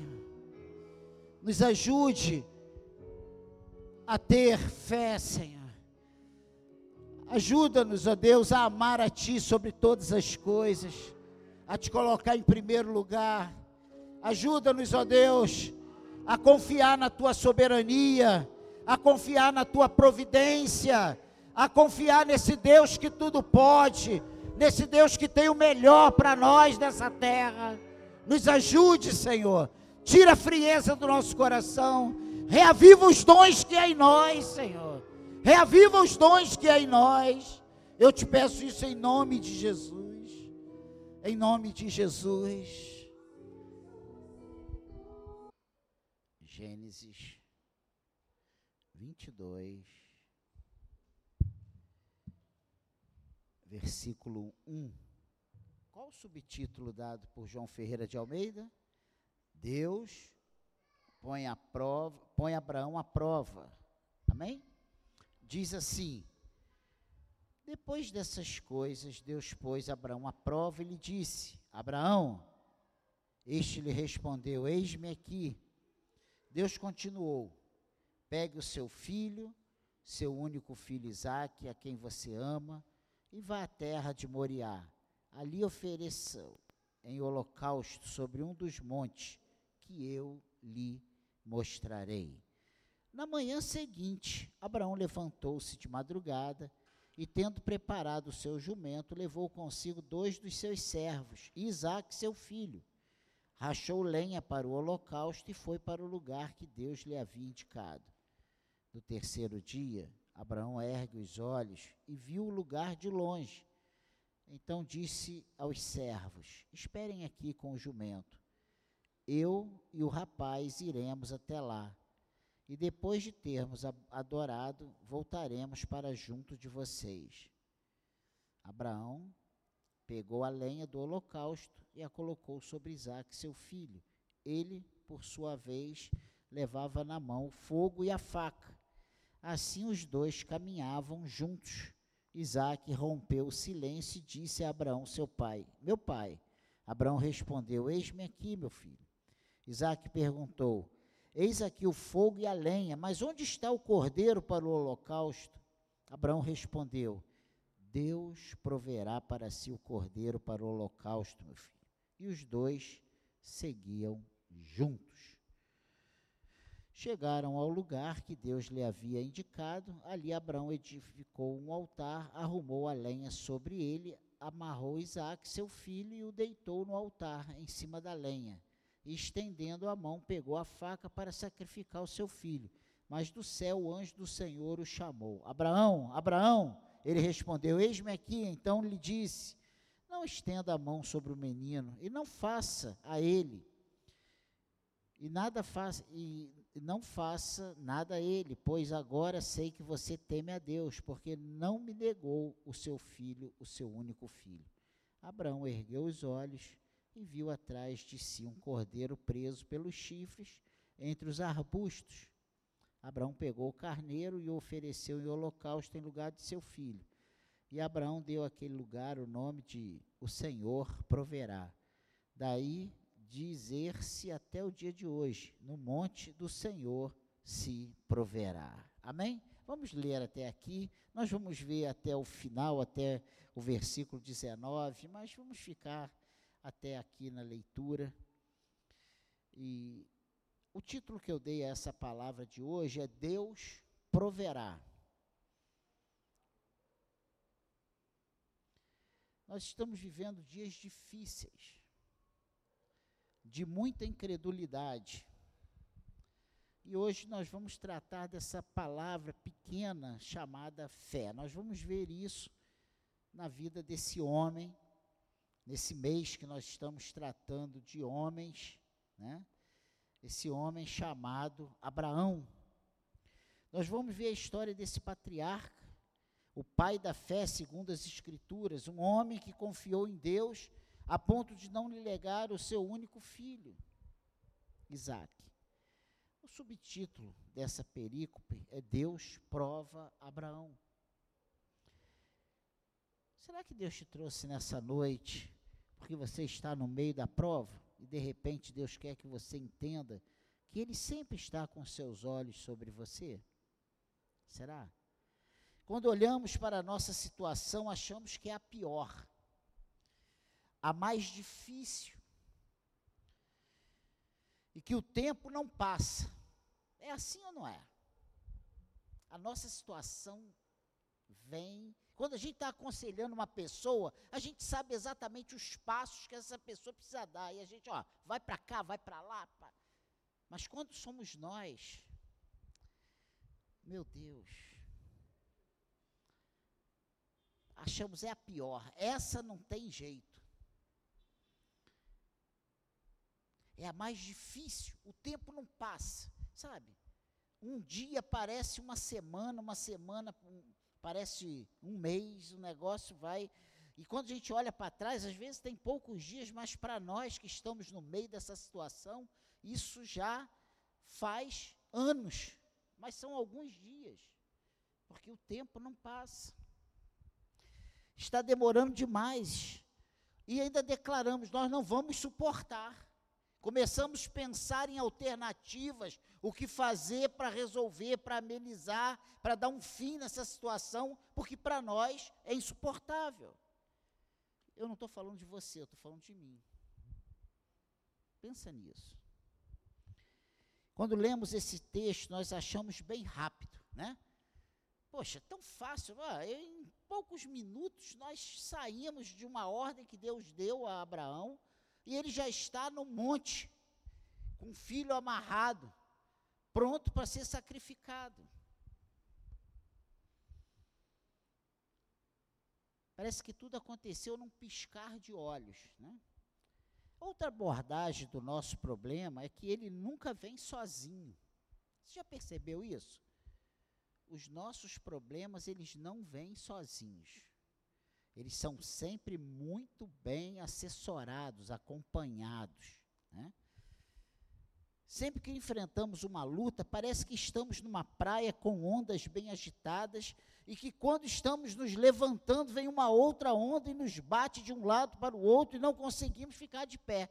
É assim com o seu problema? Vejamos o texto. Vamos lá, versículo 1, olha o que, que diz aí.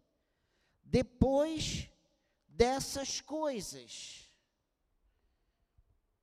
Que coisas que Abraão enfrentou? Nós olhamos para Abraão, o pai da fé, um homem que agradou a Deus pela sua fé, e nós achamos que a vida desse homem foi. Ele estava muito bem, no meio da sua parentela, com sua riqueza, todo mundo ali, parente, família, isso é uma benção, né? Churrasco todo dia. Aí Deus fala para ele: Abraão, sai daí, sai do meio da tua parentela e vai para um lugar que eu vou te mostrar. E ele pum. Você prestou atenção num detalhe na vida de Abraão? Deus não precisava falar com Abraão duas vezes.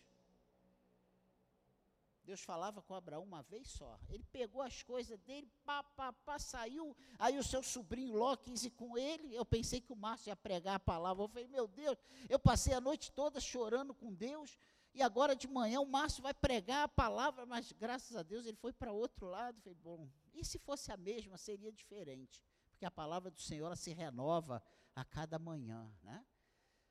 E aí ele sai, sai as duas famílias. Mas aqui está dizendo que depois dessas coisas, que depois dessas coisas, se você voltar aqui um capítulo atrás, você vai ter mais ou menos uma ideia, né? Do que dos últimos acontecimentos, dos últimos anos da vida de Abraão. Deus fala para ele que ia dar um filho, um herdeiro, que fosse sangue dele. Começa a demorar. Acontece isso na nossa vida. Ele quis ajudar Deus. E aí Sara teve uma ideia fantástica. Todas as mulheres têm essas ideias fantásticas. Que é verdade, é fantástico. Ó, oh, vou te dar minha minha concubina aqui, minha, minha auxiliar aqui. Você vai ter um filho com ela, e ela vai ser meu filho através disso. Só que quando Agar teve Ismael, Agar virou um satanás na vida de Sara. Essa é a verdade. Começou a, a espizinhar Sara. Só que Deus, no capítulo 21, fala sobre o nascimento de Isaac. Sara, já com 100 anos, gera Isaac. Isaac nasce de uma forma miraculosa. E aí, quais são os acontecimentos? Abraão fica feliz, só que quando Isaac desmama, a Bíblia diz que Ismael já tinha em torno de 14 anos, já era um, um adolescente um aborrecente. Não, um adolescente. Ele começou a ver aquele nenenzinho, aquela festa, e diz que Abraão fez uma festa porque Isaac desmamou. E a Bíblia diz aqui, se você ler, a partir do capítulo 21, que Ismael começou a caçoar de Isaac. E quem viu isso? Sara. Sara já vem mordida com H, tendo que aturar 14 anos aquela mulher espezinhando. Eu tenho filho, você não tem. Isso foi Ana, mas a fala é a mesma, que se repete, o bullying era o mesmo. Né? E olha só o que acontece. Quando ela pega isso, ela chega para Abraão e fala para ele assim: Abraão, essa mulher com essa criança tem que vazar daqui. Não quero ela sendo criada, esse garoto sendo criado junto com Isaac. Eu não quero essa mulher por perto. E a Bíblia diz que isso pesou o coração de Abraão. E aí Deus entra na jogada e fala para Abraão: Abraão, obedece a Sara, faça o que ela está te orientando. E Abraão vai. Pega uma, uma porção de alimento, pega um odre de água, dá para Agar e fala assim: ó, vai embora. Coloca Agar e Ismael no deserto. Pá, pastor, mas isso é história. Se coloque no lugar de Abraão. Essa história toda que eu estou contando é para você entrar nessa história, você viver esse momento. Imagina hoje, no dia dos pais, você, pai, tendo que jogar o teu filho na, no deserto com a, com a mulher, com a mãe dele, porque a sua esposa não quer que ele conviva dentro da sua casa, no, junto com seu filho. Não quer que você, que ele participe de todas as riquezas que você tem. Tu está tá entrando nessa história?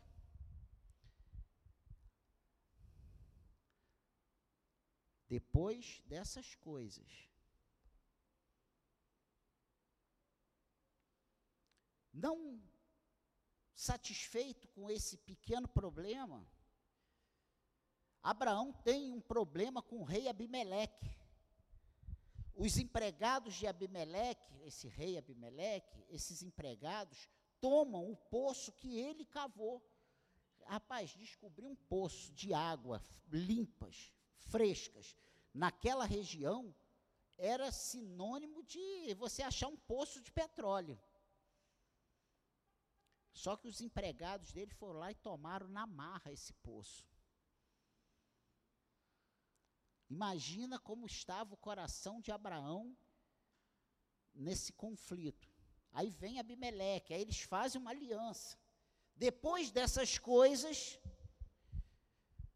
vem Deus e fala para Abraão: Abraão, você já perdeu Ismael no deserto, agora eu quero Isaac. Pega Isaac, leva lá para o monte, lá em Moriá. Eu vou te mostrar onde eu quero que você imole o seu filho, que você ofereça ele em holocausto para mim. Foi exatamente isso, mais ou menos, que aconteceu na vida de Abraão. Abraão, o pai da fé. Diante das nossas lutas, dos nossos problemas, numa situação dessa, nós diríamos o quê? Eu já vi gente dizer que jogou pedra na cruz, que dançou na mesa da Santa Ceia, uma série de coisas para justificar tamanha peso de mão de Deus ali. A gente joga tudo na conta que Deus está pesando. A Bíblia diz que Deus não prova ninguém. Prova não. Ele não tenta. Pensa nisso. Então, depois dessas coisas, que coisas? Briga na família. Você conhece isso? Um desentendimento entre H e Sara por causa dos filhos. Confusão com o rei Abimeleque. Você conhece isso?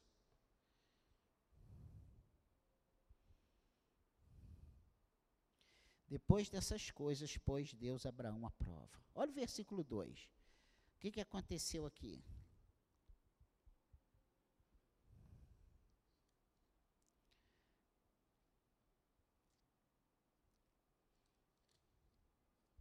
Olha aí.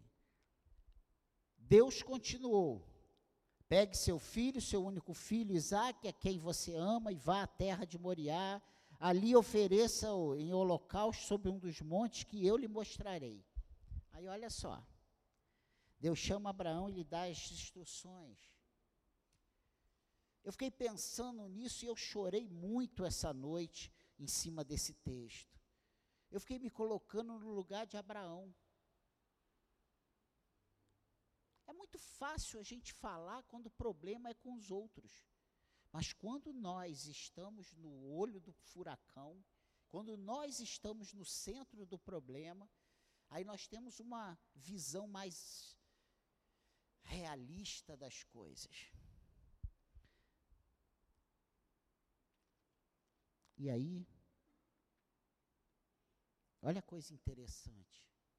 Na manhã seguinte, versículo 3, Abraão levantou-se de madrugada e, tendo preparado o seu jumento, levou consigo dois dos seus servos e Isaque, seu filho, rachou lenha para o holocausto e foi para o lugar que Deus lhe havia indicado. Meu Deus, Sandro, pega o seu filho e oferece Miguel lá no monte do encontro.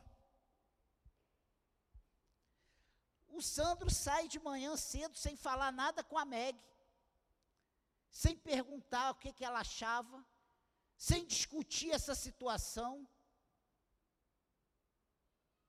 Ele pega a lenha, ele pega o, a faca e ele pega o fogo. E ele vai caminhando daqui do, do encantado até Engenho Novo. Olha só para a gente entender isso. Parece muito fácil. Pimenta nos olhos dos outros é um refresco tremendo para nós, né? Mas para quem está com a pimenta nos olhos, meu Deus, que ardência. Pense nisso.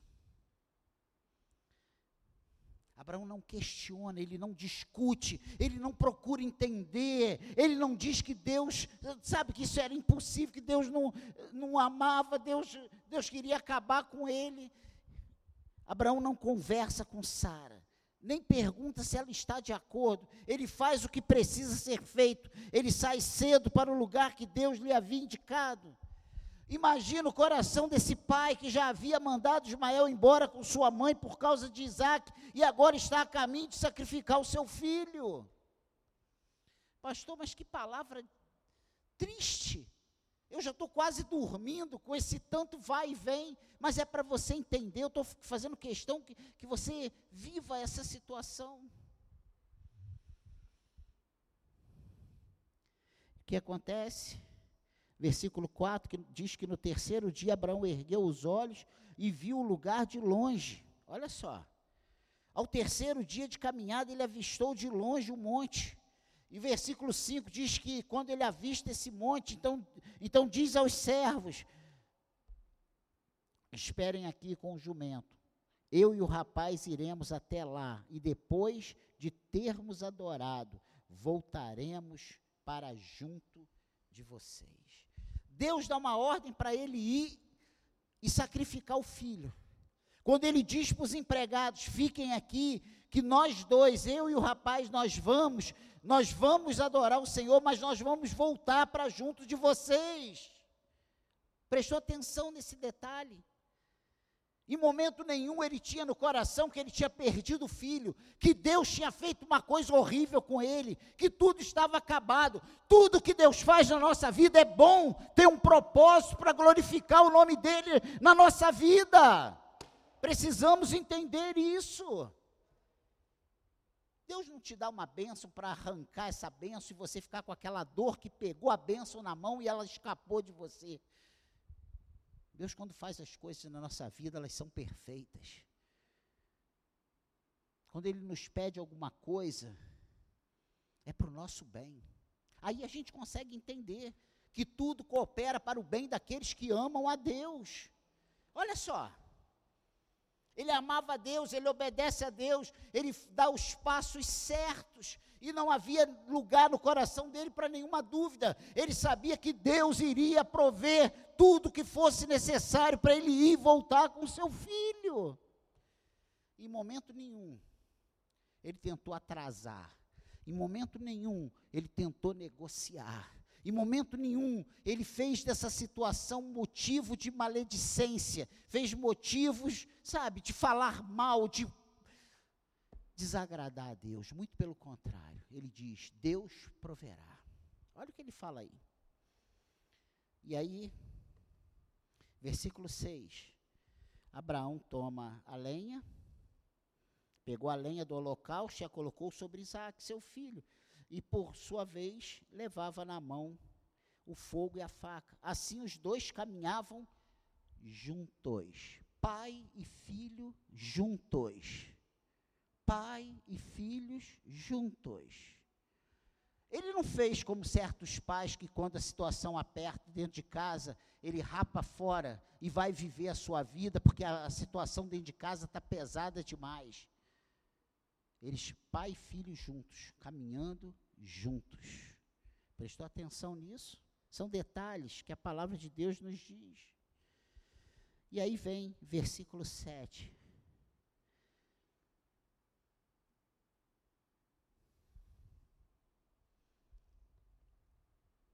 Eu não pude deixar de me colocar no lugar de Abraão, quando os dois vão juntos ali. Aí Isaac interrompe aquele silêncio. E diz a Abraão, seu pai: Meu pai. Abraão respondeu: Eis-me aqui, meu filho. Isaac pergunta: Eis aqui o fogo e a lenha, mas onde está o cordeiro para o holocausto? Meu Deus, imagina o teu filho perguntando isso você sabendo que você está indo para matar o seu filho e oferecer a Deus? Abraão respondeu: Deus proverá para si o cordeiro para o holocausto, meu filho. A situação que eu quero contextualizar é: diante das situações, das provas, das dificuldades que estamos vivendo, como nós temos encarado essa situação? Nós temos encarado essa situação na, na, condição de que Deus está no controle de tudo, que Ele é soberano, que nada vai escapar à sua vontade, o seu querer, a sua, a sua soberania, e tudo vai acontecer como Ele determinou? Ou nós achamos que estamos perdidos, hein? Qual é a visão que nós temos do nosso Deus?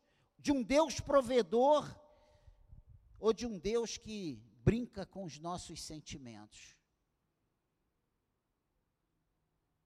Abraão sabia que ele estava lidando com um Deus provedor. E em momento algum ele duvida disso, em momento nenhum ele deixa de colocar dessa forma. Quando o filho pergunta, ele fala assim: Meu filho, Deus proverá para si o cordeiro para o holocausto. Meu Deus. Ele não mandou, ele não, não mandou o pé porque a situação estava insustentável. Ele não fugiu. Como homens que não aguentam a pressão e somem. E eles chegam, versículo 9 e 10, eles chegam no lugar indicado. Havia um lugar determinado. Olha, Deus mandou ele fazer esse holocausto num determinado lugar. Ele, não, ele, ele poderia, ah, se é para fazer, matar meu filho, vou matar aqui mesmo, qualquer morro que tinha ali, ele subia. Existia um lugar determinado por Deus. Lembra que eu tenho falado aqui que meia obediência é desobediência? Deus determinou o lugar, então se Deus determinou algo na tua vida, você precisa ir no lugar determinado por Deus para executar aquilo que Deus mandou. E foi isso que aconteceu na vida de Abraão. Abraão vai até o Monte Moriá, onde ele tinha onde ele tinha determinado. E quando eles chegam no lugar que Deus lhe havia indicado, ali Abraão edificou um altar. Ele, ele prepara o altar. Ele arrumou a lenha sobre o altar. Ele amarrou Isaac, seu filho, e o deitou no altar e em cima da lenha, e estendendo a mão, pegou a faca para sacrificar o seu filho. Meu Deus, meu Deus. Então eles chegam no lugar indicado por Deus. Ele põe a lenha, amarra Isaac em cima da lenha, pega o cutelo ou a faca para imolar o filho. O que faríamos nessa situação?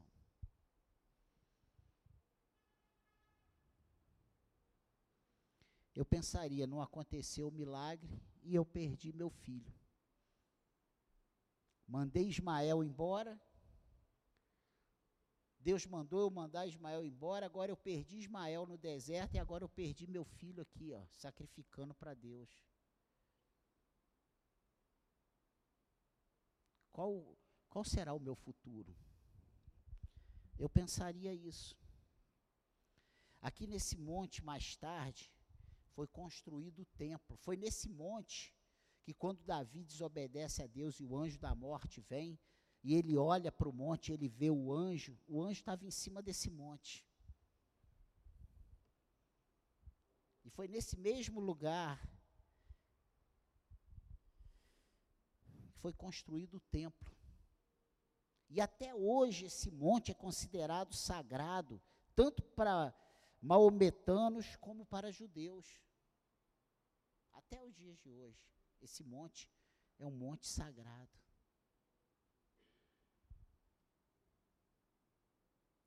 E aí o versículo 11, 12. Mas do céu o anjo do Senhor chamou Abraão. Abraão, ele respondeu: Eis-me aqui. Então lhe disse: Não estenda a mão sobre o menino e não faça nada a ele, pois agora sei que você teme a Deus, porque não me negou o seu filho, o seu único filho. Aos 45 do segundo tempo, o Senhor grita e fala: Olha, não, Abraão, não estenda a mão sobre o teu filho.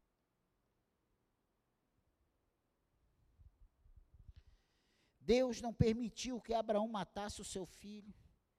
Ele é o Deus providente, ele não ele está no controle de tudo, ele tem o melhor para nós. Nós precisamos entender isso, irmãos. Precisamos entender isso. Deus ele é um Deus tremendo. E diz que a Bíblia, no versículo 3, que Abraão ergueu os olhos e viu atrás de si um carneiro preso pelos chifres entre os arbustos. Abraão pegou o carneiro e ofereceu em holocausto em lugar de seu filho. Você acha que Deus não sabia que ali ia ter, ou não foi ele mesmo quem providenciou o carneiro?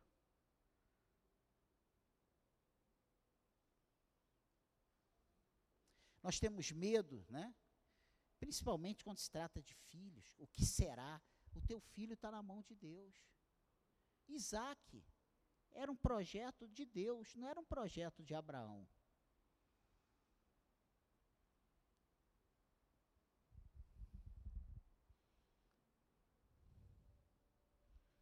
Deus providenciou o sacrifício para si. E no versículo 14, ele diz: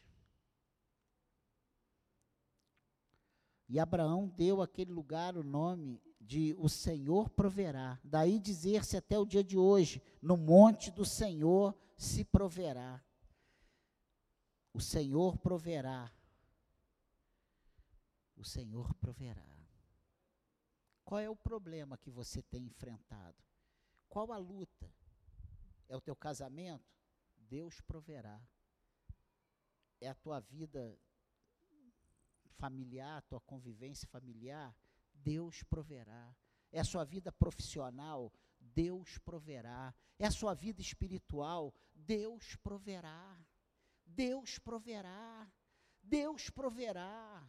Deus proverá. É a sua saúde, Deus proverá. Ele é o Deus que cura, Ele é o Deus que liberta, Ele é o Deus que transforma, Ele é o Deus que abre porta onde não há porta, Ele faz caminho onde não tem caminho, Ele é o Deus do impossível, Ele é o Deus do milagre.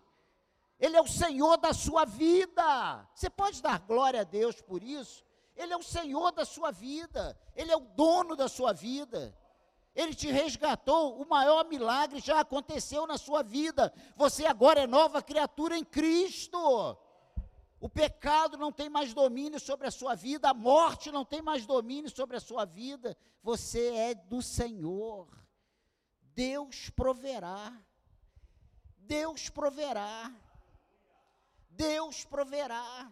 Só que nós queremos muitas vezes antecipar as coisas, e quando nós adiantamos as coisas, quando nós ajudamos Deus, nós criamos Ismael. Ismael não é para viver o nosso relacionamento, Ismael Deus manda jogar para o deserto. Espere no Senhor, Espere com paciência no Senhor, porque Deus proverá. Só que nós não conseguimos esperar, nós saímos de um bater na cabeça de um lado para outro, tomando decisões que não é o que Deus quer que nós fazemos. Deus não quer que, fazemos, que façamos isso, Ele não quer. Ele não quer que a gente faça isso. Ele quer que a gente espere nele, que a gente obedeça a Ele, que a gente vá até onde, até os limites que Ele estabeleceu para nós.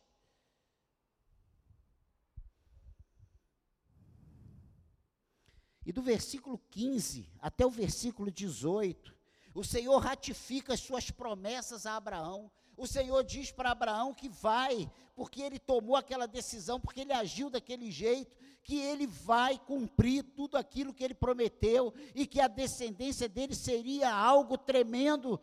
Tantas pessoas como a areia do mar, da, da, da praia, ou quanto as estrelas dos céus que certamente ele faria tudo aquilo que ele prometeu. Ele diz então, versículo 15: Então do céu, pela segunda vez, o anjo do Senhor chamou Abraão e disse: Porque você fez isso e não me negou o seu filho, o seu único filho, juro por mim mesmo, diz o Senhor. Porque certamente o abençoarei e multiplicarei a sua descendência como as estrelas dos céus e como a areia que está na praia do mar. Sua descendência tomará posse das cidades dos seus inimigos. Na sua descendência serão benditas todas as nações da terra, porque você obedeceu a minha voz. Meu Deus, o que Deus tem te mandado fazer, meu irmão? Você que foi trazido essa noite para ouvir essa mensagem, o que Deus tem mandado você fazer? Quais são as determinações de Deus para a sua vida? Por que, que você está com medo de obedecer a Deus? Por que você está com medo de tomar as decisões que o Senhor já falou para você tomar?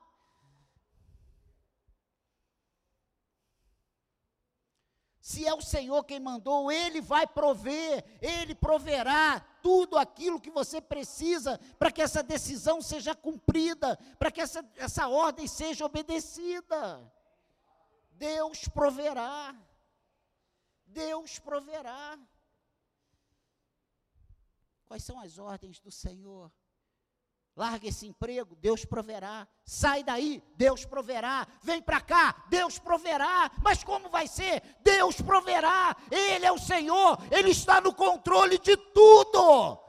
Meu Deus, Deus proverá. Deus proverá. Não me pergunte o que, que eu tenho que fazer, pergunte ao Senhor porque a resposta da sua vida vem do Senhor. O, dono da sua vida é o Senhor. O pastor da sua vida é o Senhor. É Ele quem tem a palavra final na tua vida. É Ele que sabe o que é o melhor para você. Deus proverá. Deus proverá. Pastor, mas eu não consigo. Você não consegue. E se você tomar decisões, você só vai gerar Ismael. Ismael é problema. Ismael é dor. Ismael é choro. Se você ler aqui, você vai ver que quando Deus, quando Sara manda Isma, é, Abraão mandar Ismael embora, disse a Bíblia que isso pesou o coração dele. Eu imagino a tristeza daquele pai. Ter que jogar fora um filho de 14 anos. Ismael gera dor. Fruto da nossa desobediência, porque isso é desobediência. Deus não mandou ele fazer filho com H. Tudo que a gente faz que não é Deus mandando é desobediência. Tudo que vem pela sua intuição, vem pelo seu coração, vem pela sua vontade, é desobediência à vontade de Deus.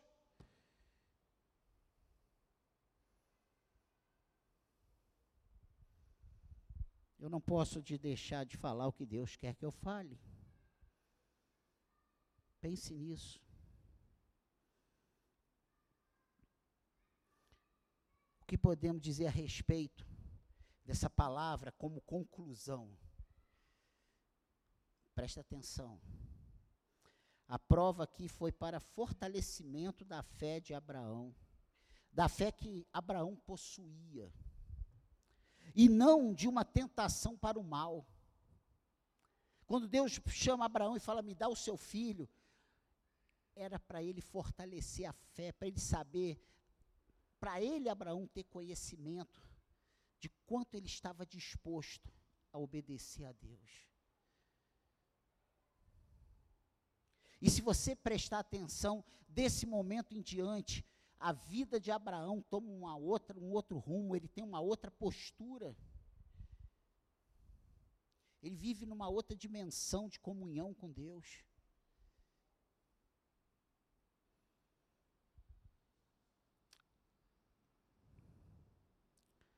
A outra coisa interessante é que Abraão tinha a firme convicção que ele e Isaac de fato voltariam. Deus tinha prometido que em Isaac a sua descendência seria chamada. Se você voltar aqui uma página, no capítulo 21, no versículo 12, olha o que o Senhor diz para Abraão.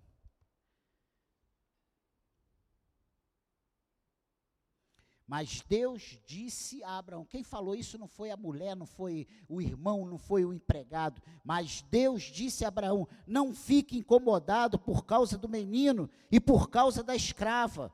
Faça tudo o que Sara disser, porque por meio de Isaac será chamada a sua descendência.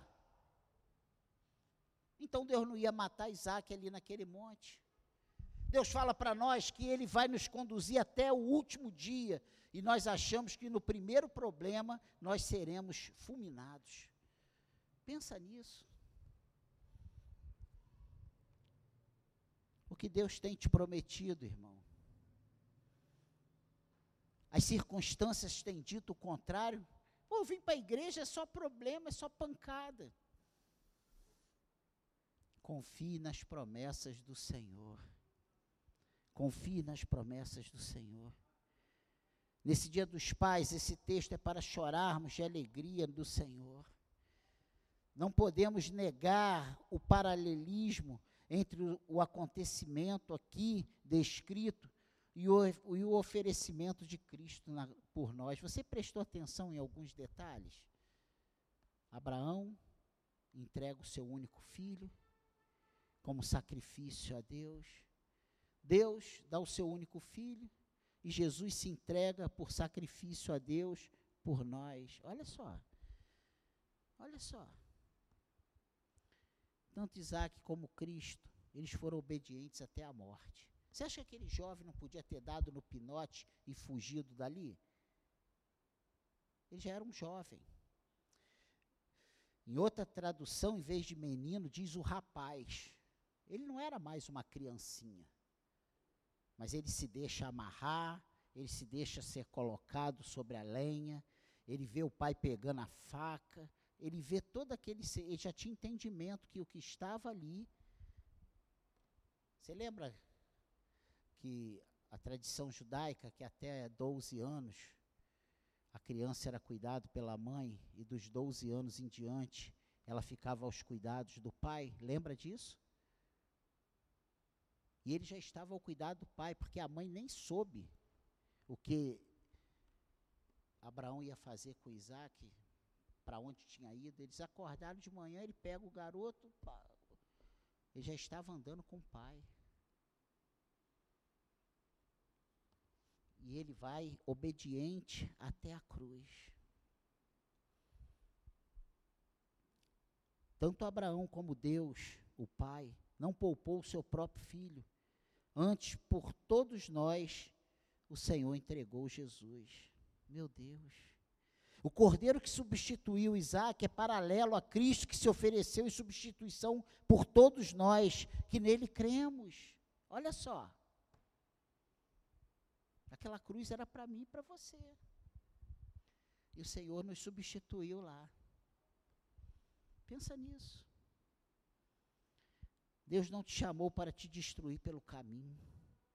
Deus tem planos de bênçãos para a sua vida. E eu quero orar e pedir que Deus aumente a nossa fé. Eu queria que todos ficassem de pé. Que diante dos problemas possamos nos posicionar corretamente e engrandecer o nome de Deus que, a nossa, que o nosso posicionamento, que a nossa postura como servos do Senhor engrandeça o nome de Deus. Que Deus seja engrandecido na sua vida através das suas decisões. Porque Deus foi engrandecido na vida de Abraão. Você pode fechar os seus olhos? Pai querido, oramos em nome de Jesus e eu peço, Senhor, por essa igreja que está diante de mim, por mim, Senhor, por todos nós. Pai querido, mediante a tua palavra, eu peço em nome de Jesus, aumente a nossa fé, Senhor.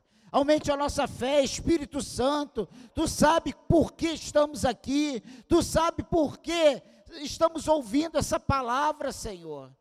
Pai querido, aumente a nossa fé que possamos te obedecer sem duvidar, que possamos te obedecer sem questionar, que possamos ter força e coragem para fazer tudo aquilo que o Senhor tem nos pedido, independente do custo, independente, Senhor, das circunstâncias.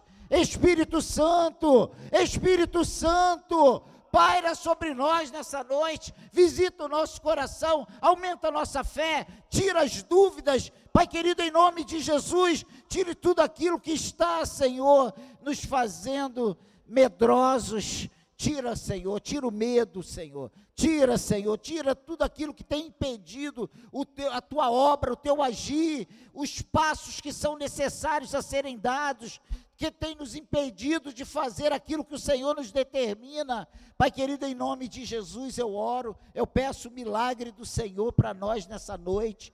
Toque em cada um de nós, toque no nosso casamento. Eu creio no Deus que restaura os casamentos, eu creio no Deus que cura, eu creio no Deus que liberta, eu creio no Deus que transforma, eu creio no Deus que salva. Pai querido, em nome de Jesus, que essa noite seja uma noite de milagres, Pai que o teu Espírito Santo tenha liberdade, que o Senhor trabalhe as nossas vidas, que o Senhor limpe o nosso coração, que o Senhor fortaleça a nossa fé. Eu te peço isso em nome de Jesus, em nome de Jesus. Espírito Santo de Deus, Espírito Santo de Deus, haja em nós, Faça da igreja de nova vida no engenho de dentro uma potência, Senhor, não para honra e glória nossa, mas para honra e glória do teu nome, Senhor. Que sejamos usados por ti, que sejamos instrumentos nas tuas mãos. Eu oro, Pai, junto com a tua igreja, em o um nome poderoso do Senhor Jesus, e eu peço a tua ajuda para cada um de nós. Tira a incredulidade, tira a frieza, Pai querido, liberta, quebra as correntes, tira as amarras, Senhor. Eu oro em nome de Jesus. Eu oro em nome de Jesus. Eu oro em nome de Jesus. Faça tudo novo em nossas vidas, Senhor. Faça tudo novo em nossas vidas, Senhor. Mediante a tua palavra, Senhor. Nos ajude a ter fé, Senhor Ajuda-nos, ó Deus, a amar a Ti sobre todas as coisas, a Te colocar em primeiro lugar. Ajuda-nos, ó Deus, a confiar na Tua soberania, a confiar na Tua providência, a confiar nesse Deus que tudo pode, nesse Deus que tem o melhor para nós nessa terra. Nos ajude, Senhor. Tira a frieza do nosso coração. Reaviva os dons que há em nós, Senhor reaviva os dons que há em nós. Eu te peço isso em nome de Jesus. Em nome de Jesus.